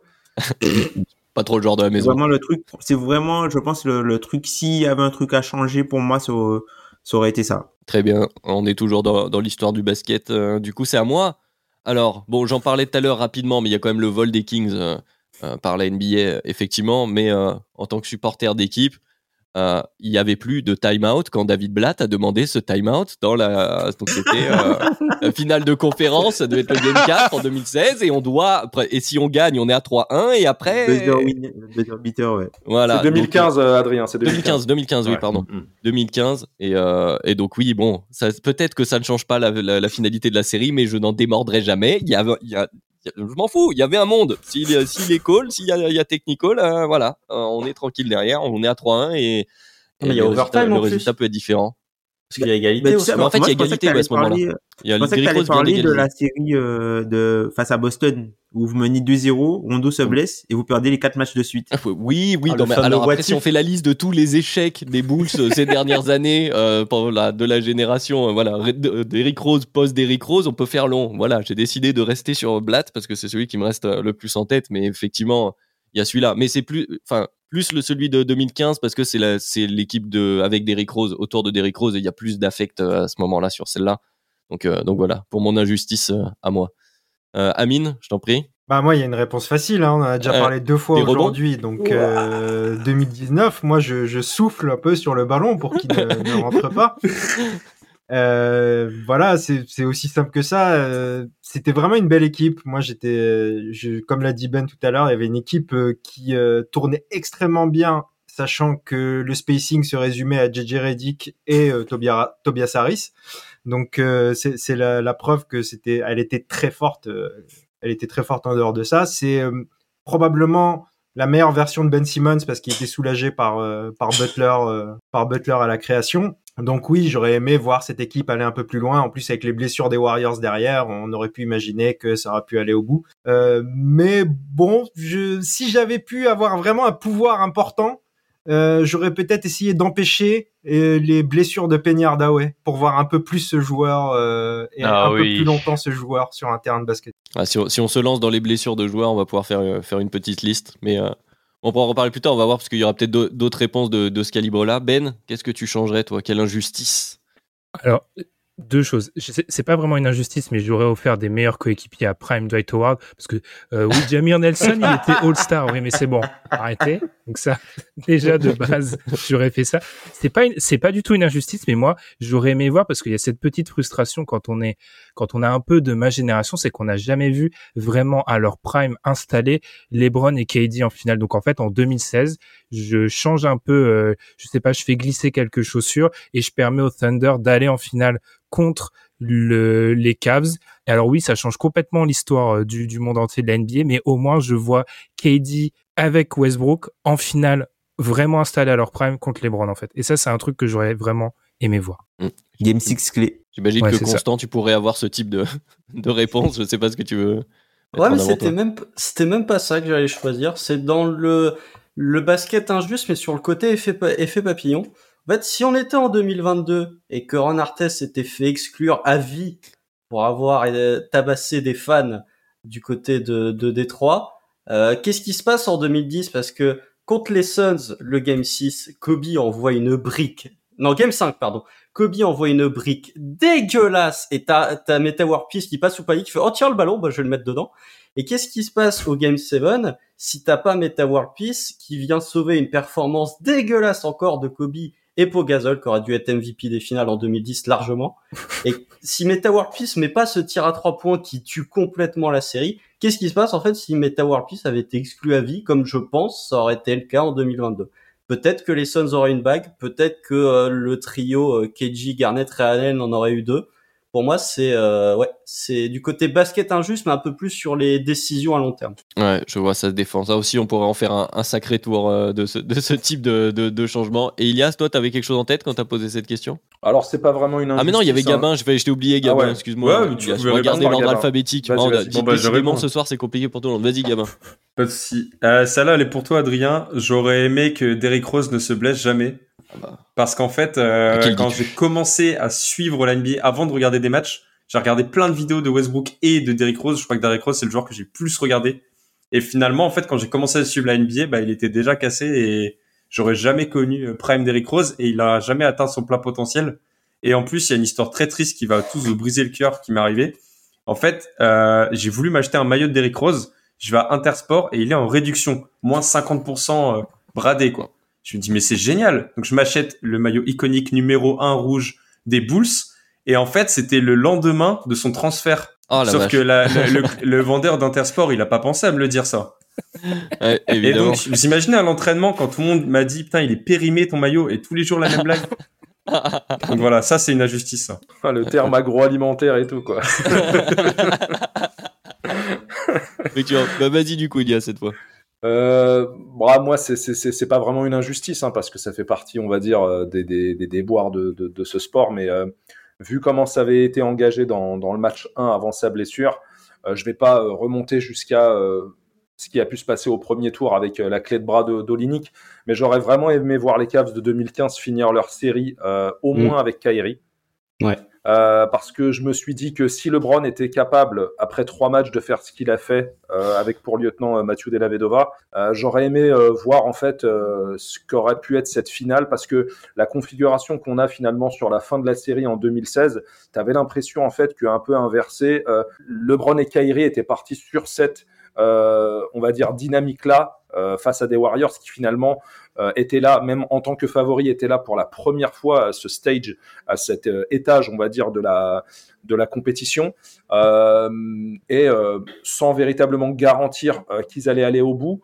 Je pense qu'on aurait pu avoir finalement une, une, une finale plus disputée, mais en même temps, je me dis, si les Cavs de 2015 vont au bout et gagnent, est-ce que ils ont le mordant et l'appétit qu'ils ont en 2016 pour faire finalement l'exploit qu'ils ont réussi à, à faire Et après, si je peux m'accorder juste un petit bonus, euh, juste euh, par rapport à ce qu'ils étaient en train de construire et parce que c'est quelque chose, c'est un peu une arlésienne chez moi depuis que j'interviens chez Dunkebdo, je reste persuadé et ça va recouper avec ce que disait Ben tout à l'heure.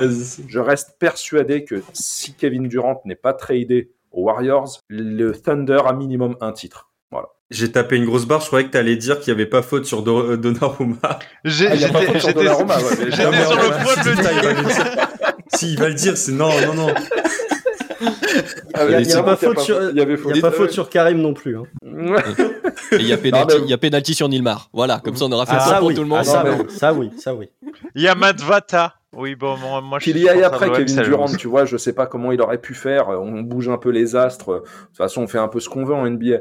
Mais euh, non, mais je veux dire, je pense que vraiment, si Kevin Durant était resté, euh, ils allaient, euh, pour moi, ils allaient prendre un titre. Cette équipe était construite. En plus, on n'était pas encore dans le dans le full euh, spacing. Ils avaient encore la capacité physiquement d'aller d'aller casser des gueules en playoff. Et euh, voilà, c'est juste dommage pour euh, pour Constant. Voilà. Bah, voilà pour les, les questions, euh, la question what if. Euh, Madiane, du coup, c'est euh, c'est à ton tour. Alors, attention, question euh, historique. Vous prenez un joueur drafté et formé avant les années euh, 90 et vous l'importez en 2022, de- enfin, avec une formation dans les installations de la NBA moderne et du système actuel, et vous le faites jouer dans notre époque. Qui Il faut vous réfléchir prenez vite, c'est dur. Drafté, drafté avant les années 90 Ouais. Donc, euh, je, je laisse du choix Donc, quand même. Donc Michael Jordan, Jordan mais à part Michael Jordan. Jordan Ouais, voilà. Allez, Sinon, Tom, Larry c'est toi, Bird. Tom, c'est à Jordan toi à de répondre, donc vas-y. Moi, j'aurais dit euh, Michael Jordan ou Larry Bird. Ouais, mais c'est les, c'est, plus, euh, les, les plus évidents. hein. Ça s'entend clairement. hein. Michael Jordan avec un shoot à trois points, quoi, finalement. Euh, moi, je saurais, je, franchement, je, je sais pas, mais c'est, c'est tous les. De toute façon, on va citer les mêmes. Après, du coup, c'est, c'est Magic, c'est Karim, c'est. Tous les mecs étaient déjà forts dans une NBA plus formatée, qui avaient déjà des skills plus développés que les autres. Si tu te dis que potentiellement ils peuvent avoir euh, d'autres skills plus modernes, entre guillemets, et les tester dans du positionless, euh, ouais, t'as envie. Ça, je- même, même Thomas, en vrai, tu vois, le handle de Isaiah Thomas dans la NBA d'aujourd'hui, euh, c'est sale. Hein. Après, euh, Magic en 2022, c'est un peu Ben Simmons, hein. Il n'y a pas besoin de le. Oh non, on peut le sortir de la conversation. Là, là, par contre, là, par Là, contre, on le sort. C'est le même, c'est le Qu'est-ce Ah, qu'il Ben, nous sort là tu, es admin. C'est à, moi, j'ai une réponse originale. euh, Vas-y, Amine, Ralph bah- Samson. Ralph Samson. Grave. Parce que, parce que peut-être qu'il serait pas blessé, autant en tout cas, et peut-être que c'était lui, Victor Wembanyama déjà en fait, euh, à l'époque en fait, tout simplement. C'est pas mal. Euh, du coup, qui euh, bah Ben, est-ce que tu as une réponse Euh, originale Magic, toi tout simplement. Ah, Magic. J'ai déjà donné la réponse. Mm. Ouais, ouais, bah ça, ça, ça, ça semble évident. Constant, Euh. t'en as, en tête, toi? Moi, je vais prendre le copain de, de Ralph Sanson, je vais prendre Hakim Olajuwon. Parce que, euh, hésité. Parce que, euh, on se touche sur Joel Embiid. Euh, tu mets Hakim Olajuwon en 2022, euh, Joel Embiid, il, il est moins connu et il est moins euh, félicité pour euh, sa capacité à être dominant au poste. C'est vraiment Hakim, il, est, il avait déjà 15 ans d'avance euh, en termes de skill set sur tout le monde quand il est arrivé. Tu le mets avec une formation de 2022. euh, Là, pour le coup, oui, je pense qu'il te Lui- développe un tir à trois points, lui, pour le coup. Et fiable. C'est ce que j'allais dire. Je suis d'accord avec toi. Pourtant, Et peut-être tu- un, tu et peut-être compares un à Vidas Joël, Sabonis aussi. Qui est arrivé trop tard en NBA, mais Arvidas avec une formation 2022, oula. Ça s'entend euh, tout à fait. Donc après Constant, Gabin, cette fois-ci, je t'oublie pas. Euh, le Attention à ce que tu vas dire parce que maintenant t'as un, t'as un avertissement quand même. Là, tout le monde va être d'accord. Euh, le docteur Julie Serving Ah pour voir euh, pour voir ses dunks en HD en fait. Ah, ah, c'est, ah, c'est une bonne réponse. ah, c'est une autre façon. C'est pas sur le skill set, c'est sur le fait d'avoir des images. Ah ouais. d'avoir des images. C'est vrai qu'il y a- il y, a aussi du coup un nom qu'on a peut-être euh, qu'on n'a pas cité, mais euh, Ilias, je t'en prie à toi. Euh, bah, du coup, on, euh, Amine et Constant m'ont un peu piqué à Kimola Juan, mais du coup, finalement, j'allais le mettre dans un panier de joueurs auquel appartient aussi David Robinson, parce Mm. que lui et Akimola Juan étaient finalement un peu plus mobiles que Pat Ewing, que j'intègre pas forcément à cette équation, plus lourd, plus dans l'impact, plus près du cercle, là où tu vois, je- j'imagine facilement en fait. euh, euh, dans la NBA d'aujourd'hui, euh, des joueurs comme Robinson et comme euh, Olajuwon euh, développer un tir euh, à trois points, euh, sachant qu'ils étaient déjà excellents à, à 4-5 mètres euh, à une époque où finalement les pivots savaient pas trop trop faire ça. Eux, c'était vraiment des armes absolues dans les, années 90. Après, tu as le côté protection de cercle des deux qui est absolument incroyable.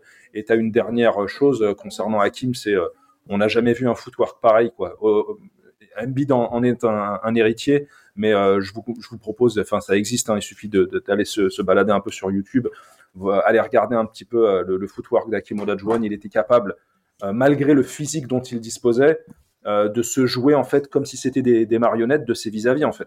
Il avait juste à jouer sur ses Notam- fondamentaux et c'était fini. Notamment euh, Robinson. Notamment, voilà. Absolument. C'est ça, parce Une, que si une- vous voulez une voir du des plus grandes vous- humiliations, euh, ouais. Si vous voulez voir du footwork, vous tapez juste euh, Hakim Olajuwon vs Robinson 95. Là, en termes de footwork, vous voyez bien qu'il est capable. Terrifiant.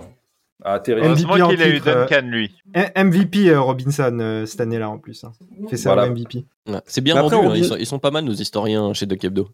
Vas-y Constant, je t'en prie, pardon. Ro- Robinson, moi j'y ai pensé, mais en fait, dans son approche, notamment en termes de, de musculature et de nutrition, il était déjà dans une optique 2022 en fait. Du coup, je sais pas ce qu'il pourrait apporter en plus, en tout cas physiquement, de le mettre en 2022, tellement dans l'entretien de son corps, il avait déjà de, il était déjà dans nos standards de l'époque, actuellement. Absolument. Sinon, les gars, il y a aussi une réponse un peu facile, hein, tu sais, dans cette espèce de d'air aux ailiers. Un joueur comme Scottie Pippen, ce serait terrifiant aujourd'hui. hein. Évidemment. contre, personne euh, n'a nommé euh, Karim Abdul-Jabbar. Si, si, je l'ai cité euh, Euh, tout à l'heure putain, quand j'ai dit Karim. euh, oui, ok. Si, pardon. Si, il y a Karim. Mais sinon, dans le ty- type de pivot, il y a Wilt, évidemment, comme tout le monde. On pourrait pas parler de, de Wilt, où on sait, on sait pas vraiment à quel point. euh, parce qu'il dominait une ligue de. Il y a, y y une dit, photo de Wilt et Shaq. J'invite les auditeurs à les regarder et à se poser des questions sur Wilt en 2022.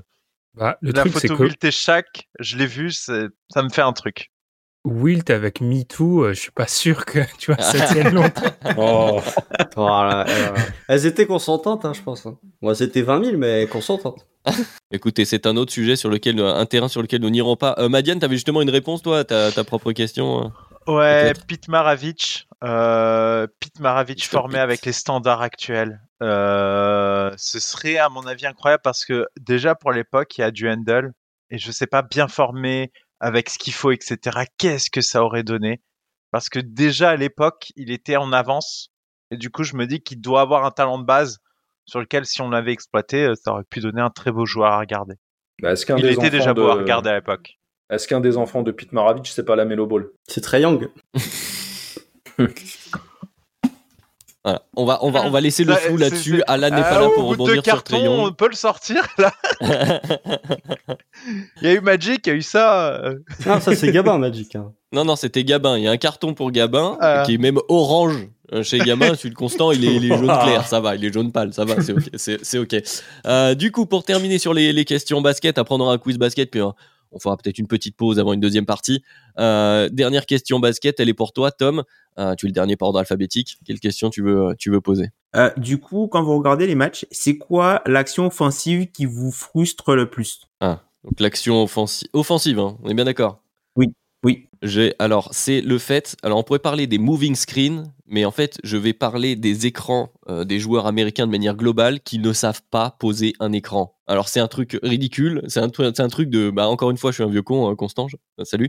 Mais euh, genre vraiment ça me tue cette manie de poser des écrans euh, vraiment mais de ne pas les poser en fait, de faire semblant de les poser et qu'en plus la plupart du temps euh, les défenses les acceptent et acceptent les switches beaucoup trop facilement en saison régulière. C'est un truc qui c'est une espèce de il y, a, il y a plein d'autres choses on pourrait parler euh, de plein d'autres règles de toute façon vous allez pouvoir répondre à cette question mais pour moi ça les, de manière générale les écrans et toutes les interactions autour des écrans en, NBA me fatiguent. Voilà, voilà pour ma réponse.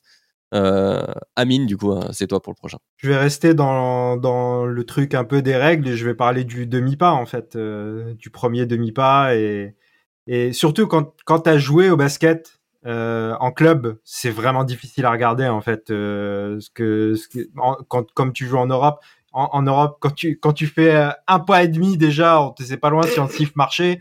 Et, et le, les, quatre pas parfois euh, des joueurs NBA, c'est, compliqué. Ah, le gather step, c'est vrai que pour les vieux, c'est quelque chose. Ben, qu'est-ce qui te frustre, toi, offensivement, donc? Euh, fin de match, les équipes, en- notamment qui amorcent leur système beaucoup trop tard, en fait. Sur des fins de match, il y a des actions qui démarrent. Les équipes, elles commencent à démarrer ou à mettre en place leur système à 8 ou 9 secondes avant la fin. Et je répéterai, c'est Van Gundy qui dit souvent ça à la télé, get into your stuff quicker. Ils le font pas assez vite. Et ça, ça m'énerve beaucoup sur des fins de match serrées où les équipes maîtrisent très mal ces temps-là, en fait. Je pense que c'est à mettre sur le crédit du manque d'entraînement. Et je pense que c'est du situational basketball qui doivent pas bosser parfois. Ou en tout cas, des situations, ils sont pas. Mais moi, ça m'énerve sur des fins de match serrées de playoff. Je trouve que les équipes ne mettent, ça ne va pas assez vite et très souvent, ça se finit mal. Enfin, le fait est qu'on a des talents NBA qui permettent de cacher ça, mais que sur une fin de match serrée, tu, tu finisses par une vieille ISO claquée qui finit par un, un shoot à 8 mètres, je, je trouve pas ça acceptable, en fait, très souvent. Mais je pense que c'est très américain, moi, ça, c'est de privilégier le buzzer beater au potentiel Mm. rebond offensif et seconde chance en te laissant en plus quelques secondes si tu, si tu vas plus Mais vite. Et c'est dans la même idée de pas faire faute quand t'es à plus 3. Pour moi, c'est ce la qui même idée qui est défensivement, du coup. Ce mais- qui est bête de l'autre côté, c'est que c'est une ligue où on, cher- on cherche les mismatchs en playoff. Donc, donne-moi deux écrans et donne-moi le moins bon défenseur. Pourquoi en plus tu veux cette espèce de duel de gladiateurs avec le meilleur défenseur en face sur toi? Enfin bref, c'est un truc qui m'énerve. Le storytelling, La la mentalité playground. Mais ça. oui. Ouais. T'inquiète. En tout cas, on a senti que, que ça venait du cœur euh, pour Ben. Euh. Constant, bah tiens, t'as pris la parole, c'est c'est pour toi la réponse d'après. Ouais, je, je suis dissipé, je suis plus dissipé que vous. Euh, non, moi, moi j'en ai deux. Euh, ben me fait- vient de me faire penser à un truc. Donc, euh, le premier, c'est les mecs qui shootent à trois points dans le corner alors qu'il n'y a pas de défenseur entre eux et le panier. Ça, me- ça c'est un truc de vieux con. ça, c'est typiquement un truc. C'est un truc de vieux con. C'est quand tu vois que t'as personne entre toi et le panier, que t'es dans un trois points, enfin que t'es dans un corner, va dunker ça. Je m'en fous. Je sais que c'est contraire aux règles de la NBA de 2022, mais là pour le coup, t'as deux points gratuits. Pourquoi tu vas prendre le risque d'avoir une chance sur trois de réussir ton trois points alors que t'as deux points gratuits?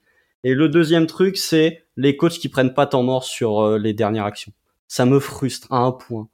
Ah, pour moi, il y a très peu de. Je sais qu'on peut me dire, ça peut dépendre des situations. La défense peut se repositionner. Pour moi, il y a 9 fois sur 10 tu dois prendre un temps mort euh, dans ces dernières possessions parce que euh, tu vois, bah, ça rejoint un peu ce que dit Ben. Quand tu laisses les joueurs improviser, très souvent, ça donne un tir, euh, un step back à mi-distance ou à trois points alors qu'il reste trois secondes sur l'horloge et un système qui est lancé au bout de six secondes.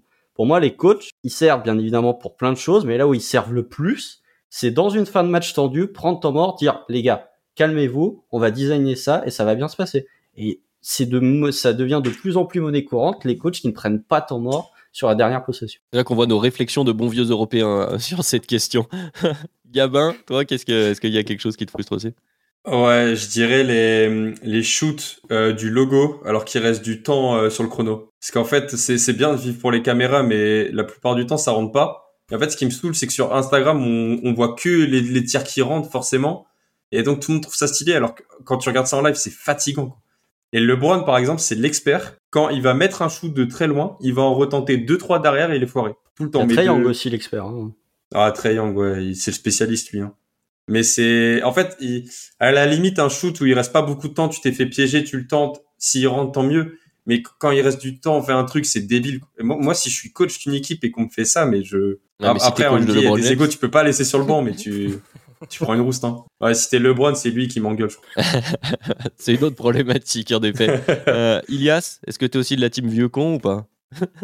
Un peu euh, sur ma deuxième intervention, mais euh, dans un premier temps, peut-être, euh, à force de voir jouer certaines équipes, euh, allez, euh, encore un exemple, enfin les Lakers, par exemple, de, de, de cette année, c'est euh, la disparition dans certaines équipes avec des joueurs peut-être un peu trop prépondérants.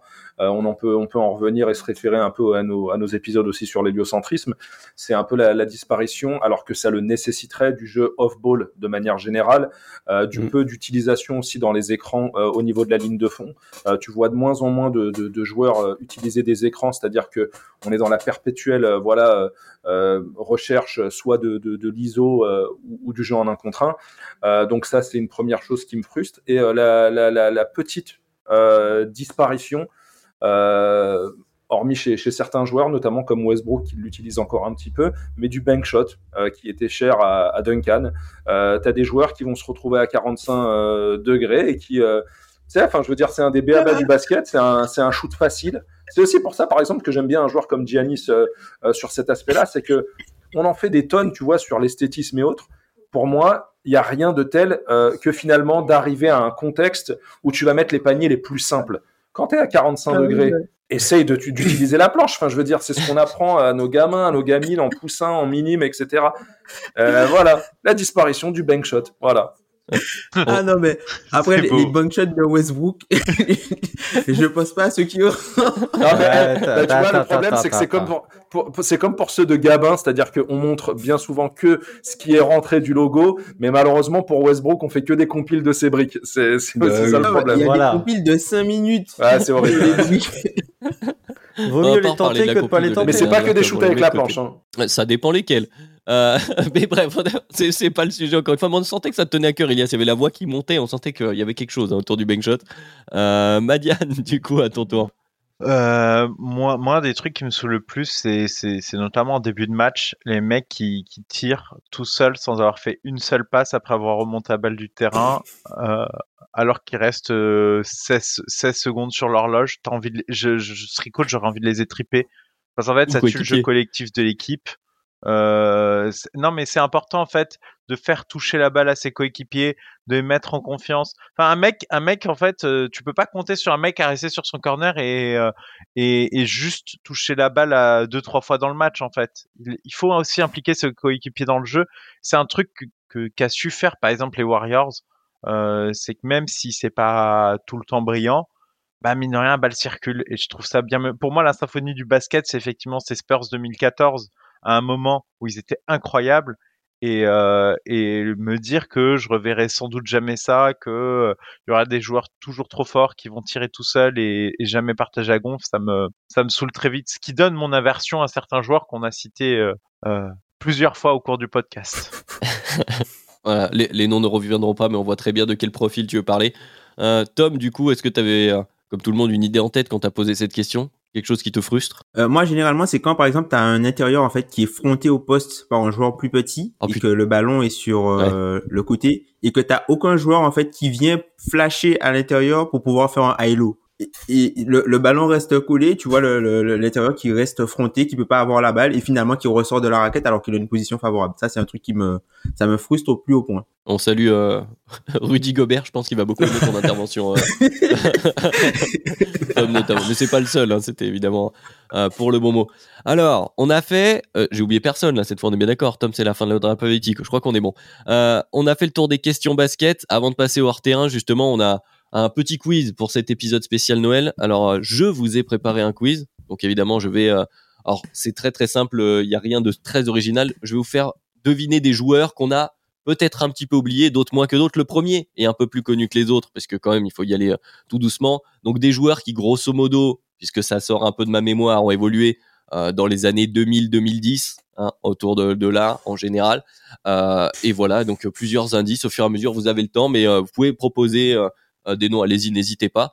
Donc, euh, on va commencer par un joueur qui est un, pivot, un seven footers, euh, qui est un champion NBA.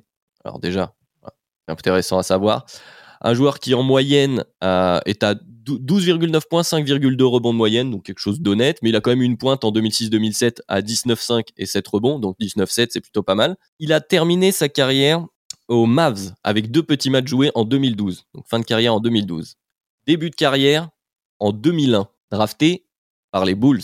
Tyson Chandler. Ah, Chandler. Non, Non C'est vachement Ouais, il a- il a 2001 tenu par plus les longtemps. Bulls en quatrième position. Euh, On est sur un Elton. Brand.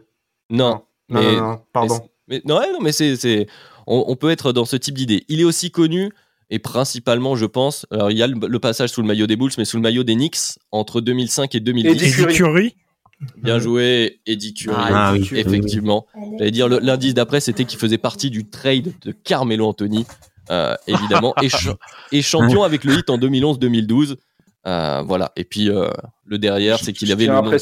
Je tiens à préciser que je l'ai dit avant Ben, ma bande passante, mon Wi-Fi est, est plus. euh, voilà. Le mec, il a, il a un wifi de la Attends, NASA. attends, là, il dit tout le temps qu'il a un wifi de la NASA. Et là, maintenant- Écoutez, je ne compte pas les points, je compte après pour les auditeurs. Si jamais il y a des réclamations, vous verrez avec eux. Attends, euh, alors, je tiens à préciser, Ah, mais moi, juste, je me l'accorde, donc. euh, Adrien, Ouais, aux Ben. auditeurs, ce que les auditeurs disent toujours, hey, vous trouvez pas, là, il y a une espèce de pression de- d'animosité euh, globale, tu vois, quand on te demande, t'es dedans, tu trouves pas, tu vois. Très bien. Bon voilà. Donc Eddie Curry, voilà, globalement, qui est le plus connu du lot. Je le dis pour donner un peu le. C'est le plus connu du lot. C'est le non, plus sérieux connu du lot. Non. je prends, je pense. Ah non, mais Tom, Ah. Tom- évidemment, Tom Constant, je sais que vous êtes plutôt à l'aise là-dessus.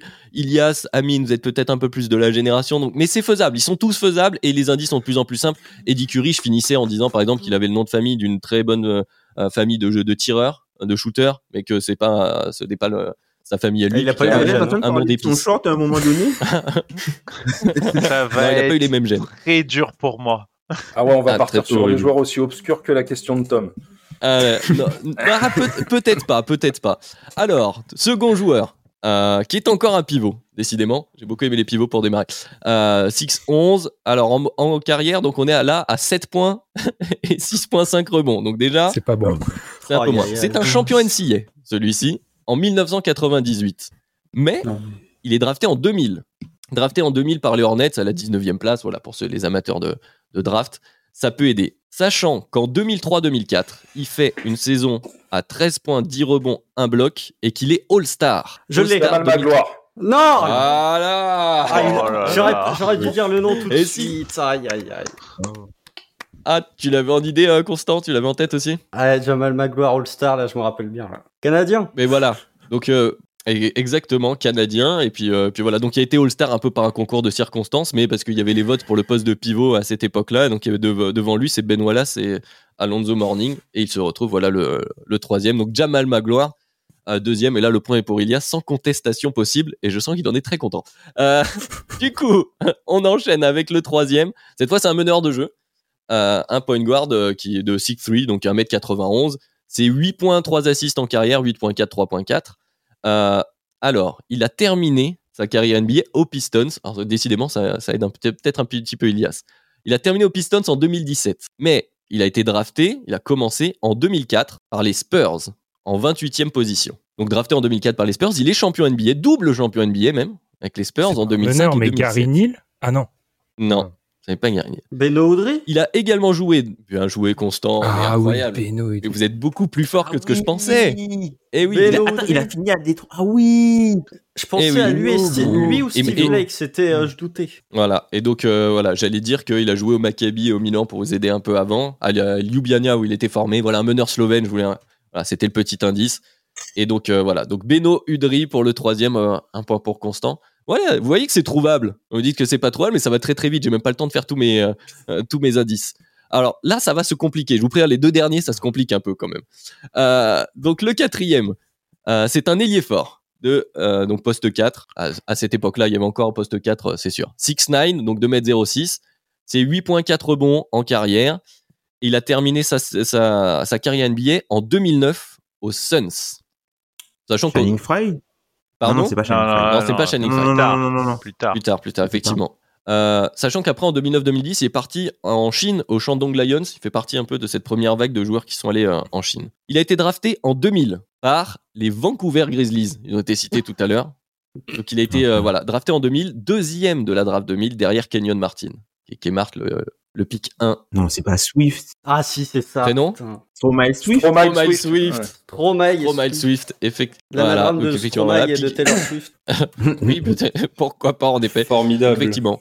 Et j'avais un petit bonus avec un autre, un homonyme, parce qu'il y avait, est-ce que vous vous souvenez d'un autre Swift chevelu qui jouait au Sonics, au Thunder un petit peu aussi? Bien sûr. Du- Un rouquin absolument horrible. Euh, C'est ça.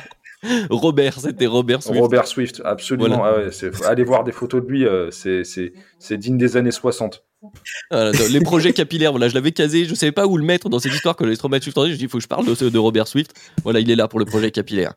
Et le dernier, ce sera le plus obscur et pas forcément le, bah, le plus simple forcément. Euh, donc c'est un pivot, on revient au pivot, on aura fait beaucoup d'intérieur. Euh, donc 7-1, donc il est assez grand, il fait 2m16. Alors c'est euh, 3,9 points, 6,2 rebonds en carrière. Aïe, aïe, aïe. terminé sa carrière à Milwaukee en 2013. Drafté en 2000 également. Donc on revient sur la draft de Stromae Swift et de Kenyon Martin. Euh, drafté techniquement par les Rockets, mais envoyé aux Bucks. Donc euh, il a débuté euh, sa carrière aux Bucks. On l'a aussi vu à Atlanta, à Portland. Moi, c'est là où on le connaît le mieux. En tout cas, c'est là où j'en ai le plus de souvenirs. Et euh, aussi- Presbyla. Waouh! Waouh! C'est Joël, je crois. Ah oui, Prisvilla. bravo. Ah, franchement, euh, putain, franchement, celui-là, Voilà. excusez-moi pour la vulgarité, Ah, mais c'est vraiment celui que je pensais qu'il allait. Ah, mais les, les, les, les, les, les, les Après, c'est trucs- pivot marquant à Portland, il n'y en a pas eu beaucoup. Hein. Ben oui, oui, non, bah c'est d'où l'indice. Effectivement, j'avais mis euh, une de, de ses actions les plus notables, c'est d'avoir euh, euh, posé ses testicules sur la tête de Ricky Rubio. Voilà, c'était le plus grand souvenir. T'as vraiment pris la pire draft all time, quoi. C'est à piocher dans la pire draft de l'histoire. C'est la 2000, c'est une Bah, catastrophe. hein. Mais, il oui, y a mais pas- c'est il y a l'idée. pas- Il y a, il y a 2000, il y a 2001 aussi qui est dramatique. euh, Ouais, de- non 2000, 2001, 2001, elle est pas 2002, c'est pas fou non plus. C'est c'était était- de prendre des c'est- joueurs qui c'est ont été draftés assez haut, qui ont c'est fait une carrière encore NBA, qui ont joué une dizaine d'années et qui n'ont pas forcément, voilà, qu'on a un petit peu oublié ici et là, mais on se, se souvient, voilà, pour des actions plus ou moins d'éclat, j'allais dire. Euh, voilà, Stromae Swift, par exemple, qui était un énorme dunker de match, hein, quand même. euh, on peut rappeler ça. Beno Udrih qui a toujours rendu service. Bon, la plupart étaient quand même des, des joueurs corrects. Prisbilla, je pense que c'était quand même le plus. Je milite, je milite pour des épisodes bien plus longs euh, et euh, fournis en quiz. Ah, eh Franchement, bah, je me suis amusé. Ça a été bref, mais j'ai- kiffé. Voilà. Mais c'est vrai que c'était un essai. de D'ailleurs, vous pouvez nous dire aussi euh, pour les auditeurs. Ah, voilà. Mais, mais oui, oui, mais il peut, euh, je, je m'adresse aux auditeurs. Vous pouvez aussi nous dire, vous, si ça vous plaît, ce type de quiz. On, on verra. On en fera, on en fera peut-être un peu plus, que c'est pas beaucoup. C'est pas très compliqué. Il faut juste se creuser un peu le cerveau puis trouver les bons indices Ouais. pour pas que ça soit euh, trop vif. Mais voilà, on s'est essayé à ça. J'avais envie de m'e- de Mais m'essayer mon à ce petit quiz, quiz. moi, Adrien, il est beaucoup plus dur que le tien. Le mien, il va prendre 15 minutes hein, par rapport au tien. Ah bah, le tien est beaucoup plus on cool. Euh, mais on verra Elle bien. fait pas. Bah, justement, voilà, bon teaser pour la seconde partie.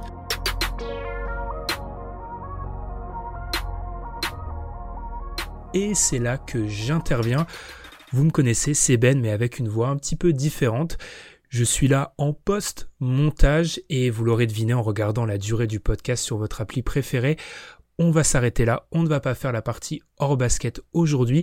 C'était notre plan de base, mais au moment de conclure cette première partie, eh bien on ne savait pas que la partie hors basket allait durer 1h05, 1h10. Donc, comme on l'avait fait pour la 200e il y a bientôt 3 ans maintenant, pour ceux qui s'en souviennent, plutôt que de vous proposer une partie euh, basket hors basket, les deux ensemble pendant plus de 2 heures et demie, presque 3 heures, on va vous proposer une partie basket, celle que vous venez d'écouter, et hors basket qui sortira vendredi matin. Petit conseil, c'est une partie où on va parler beaucoup de musique. Euh, J'ai mis tous les extraits de, de chaque son euh, qui, est, qui est cité, donc c'est un podcast qu'il faut mieux écouter en podcast justement et pas vraiment sur euh, YouTube si vous hésitez parfois entre les deux plateformes. En tout cas, moi je vous remercie d'avoir suivi ce, cet épisode. J'espère que ça vous a plu, qu'on sorte un peu de nos, de nos sujets euh, habituels. Je vous souhaite de bonnes fêtes encore une fois et puis on se retrouve vendredi pour ceux que ça intéresse pour la partie hors basket. Salut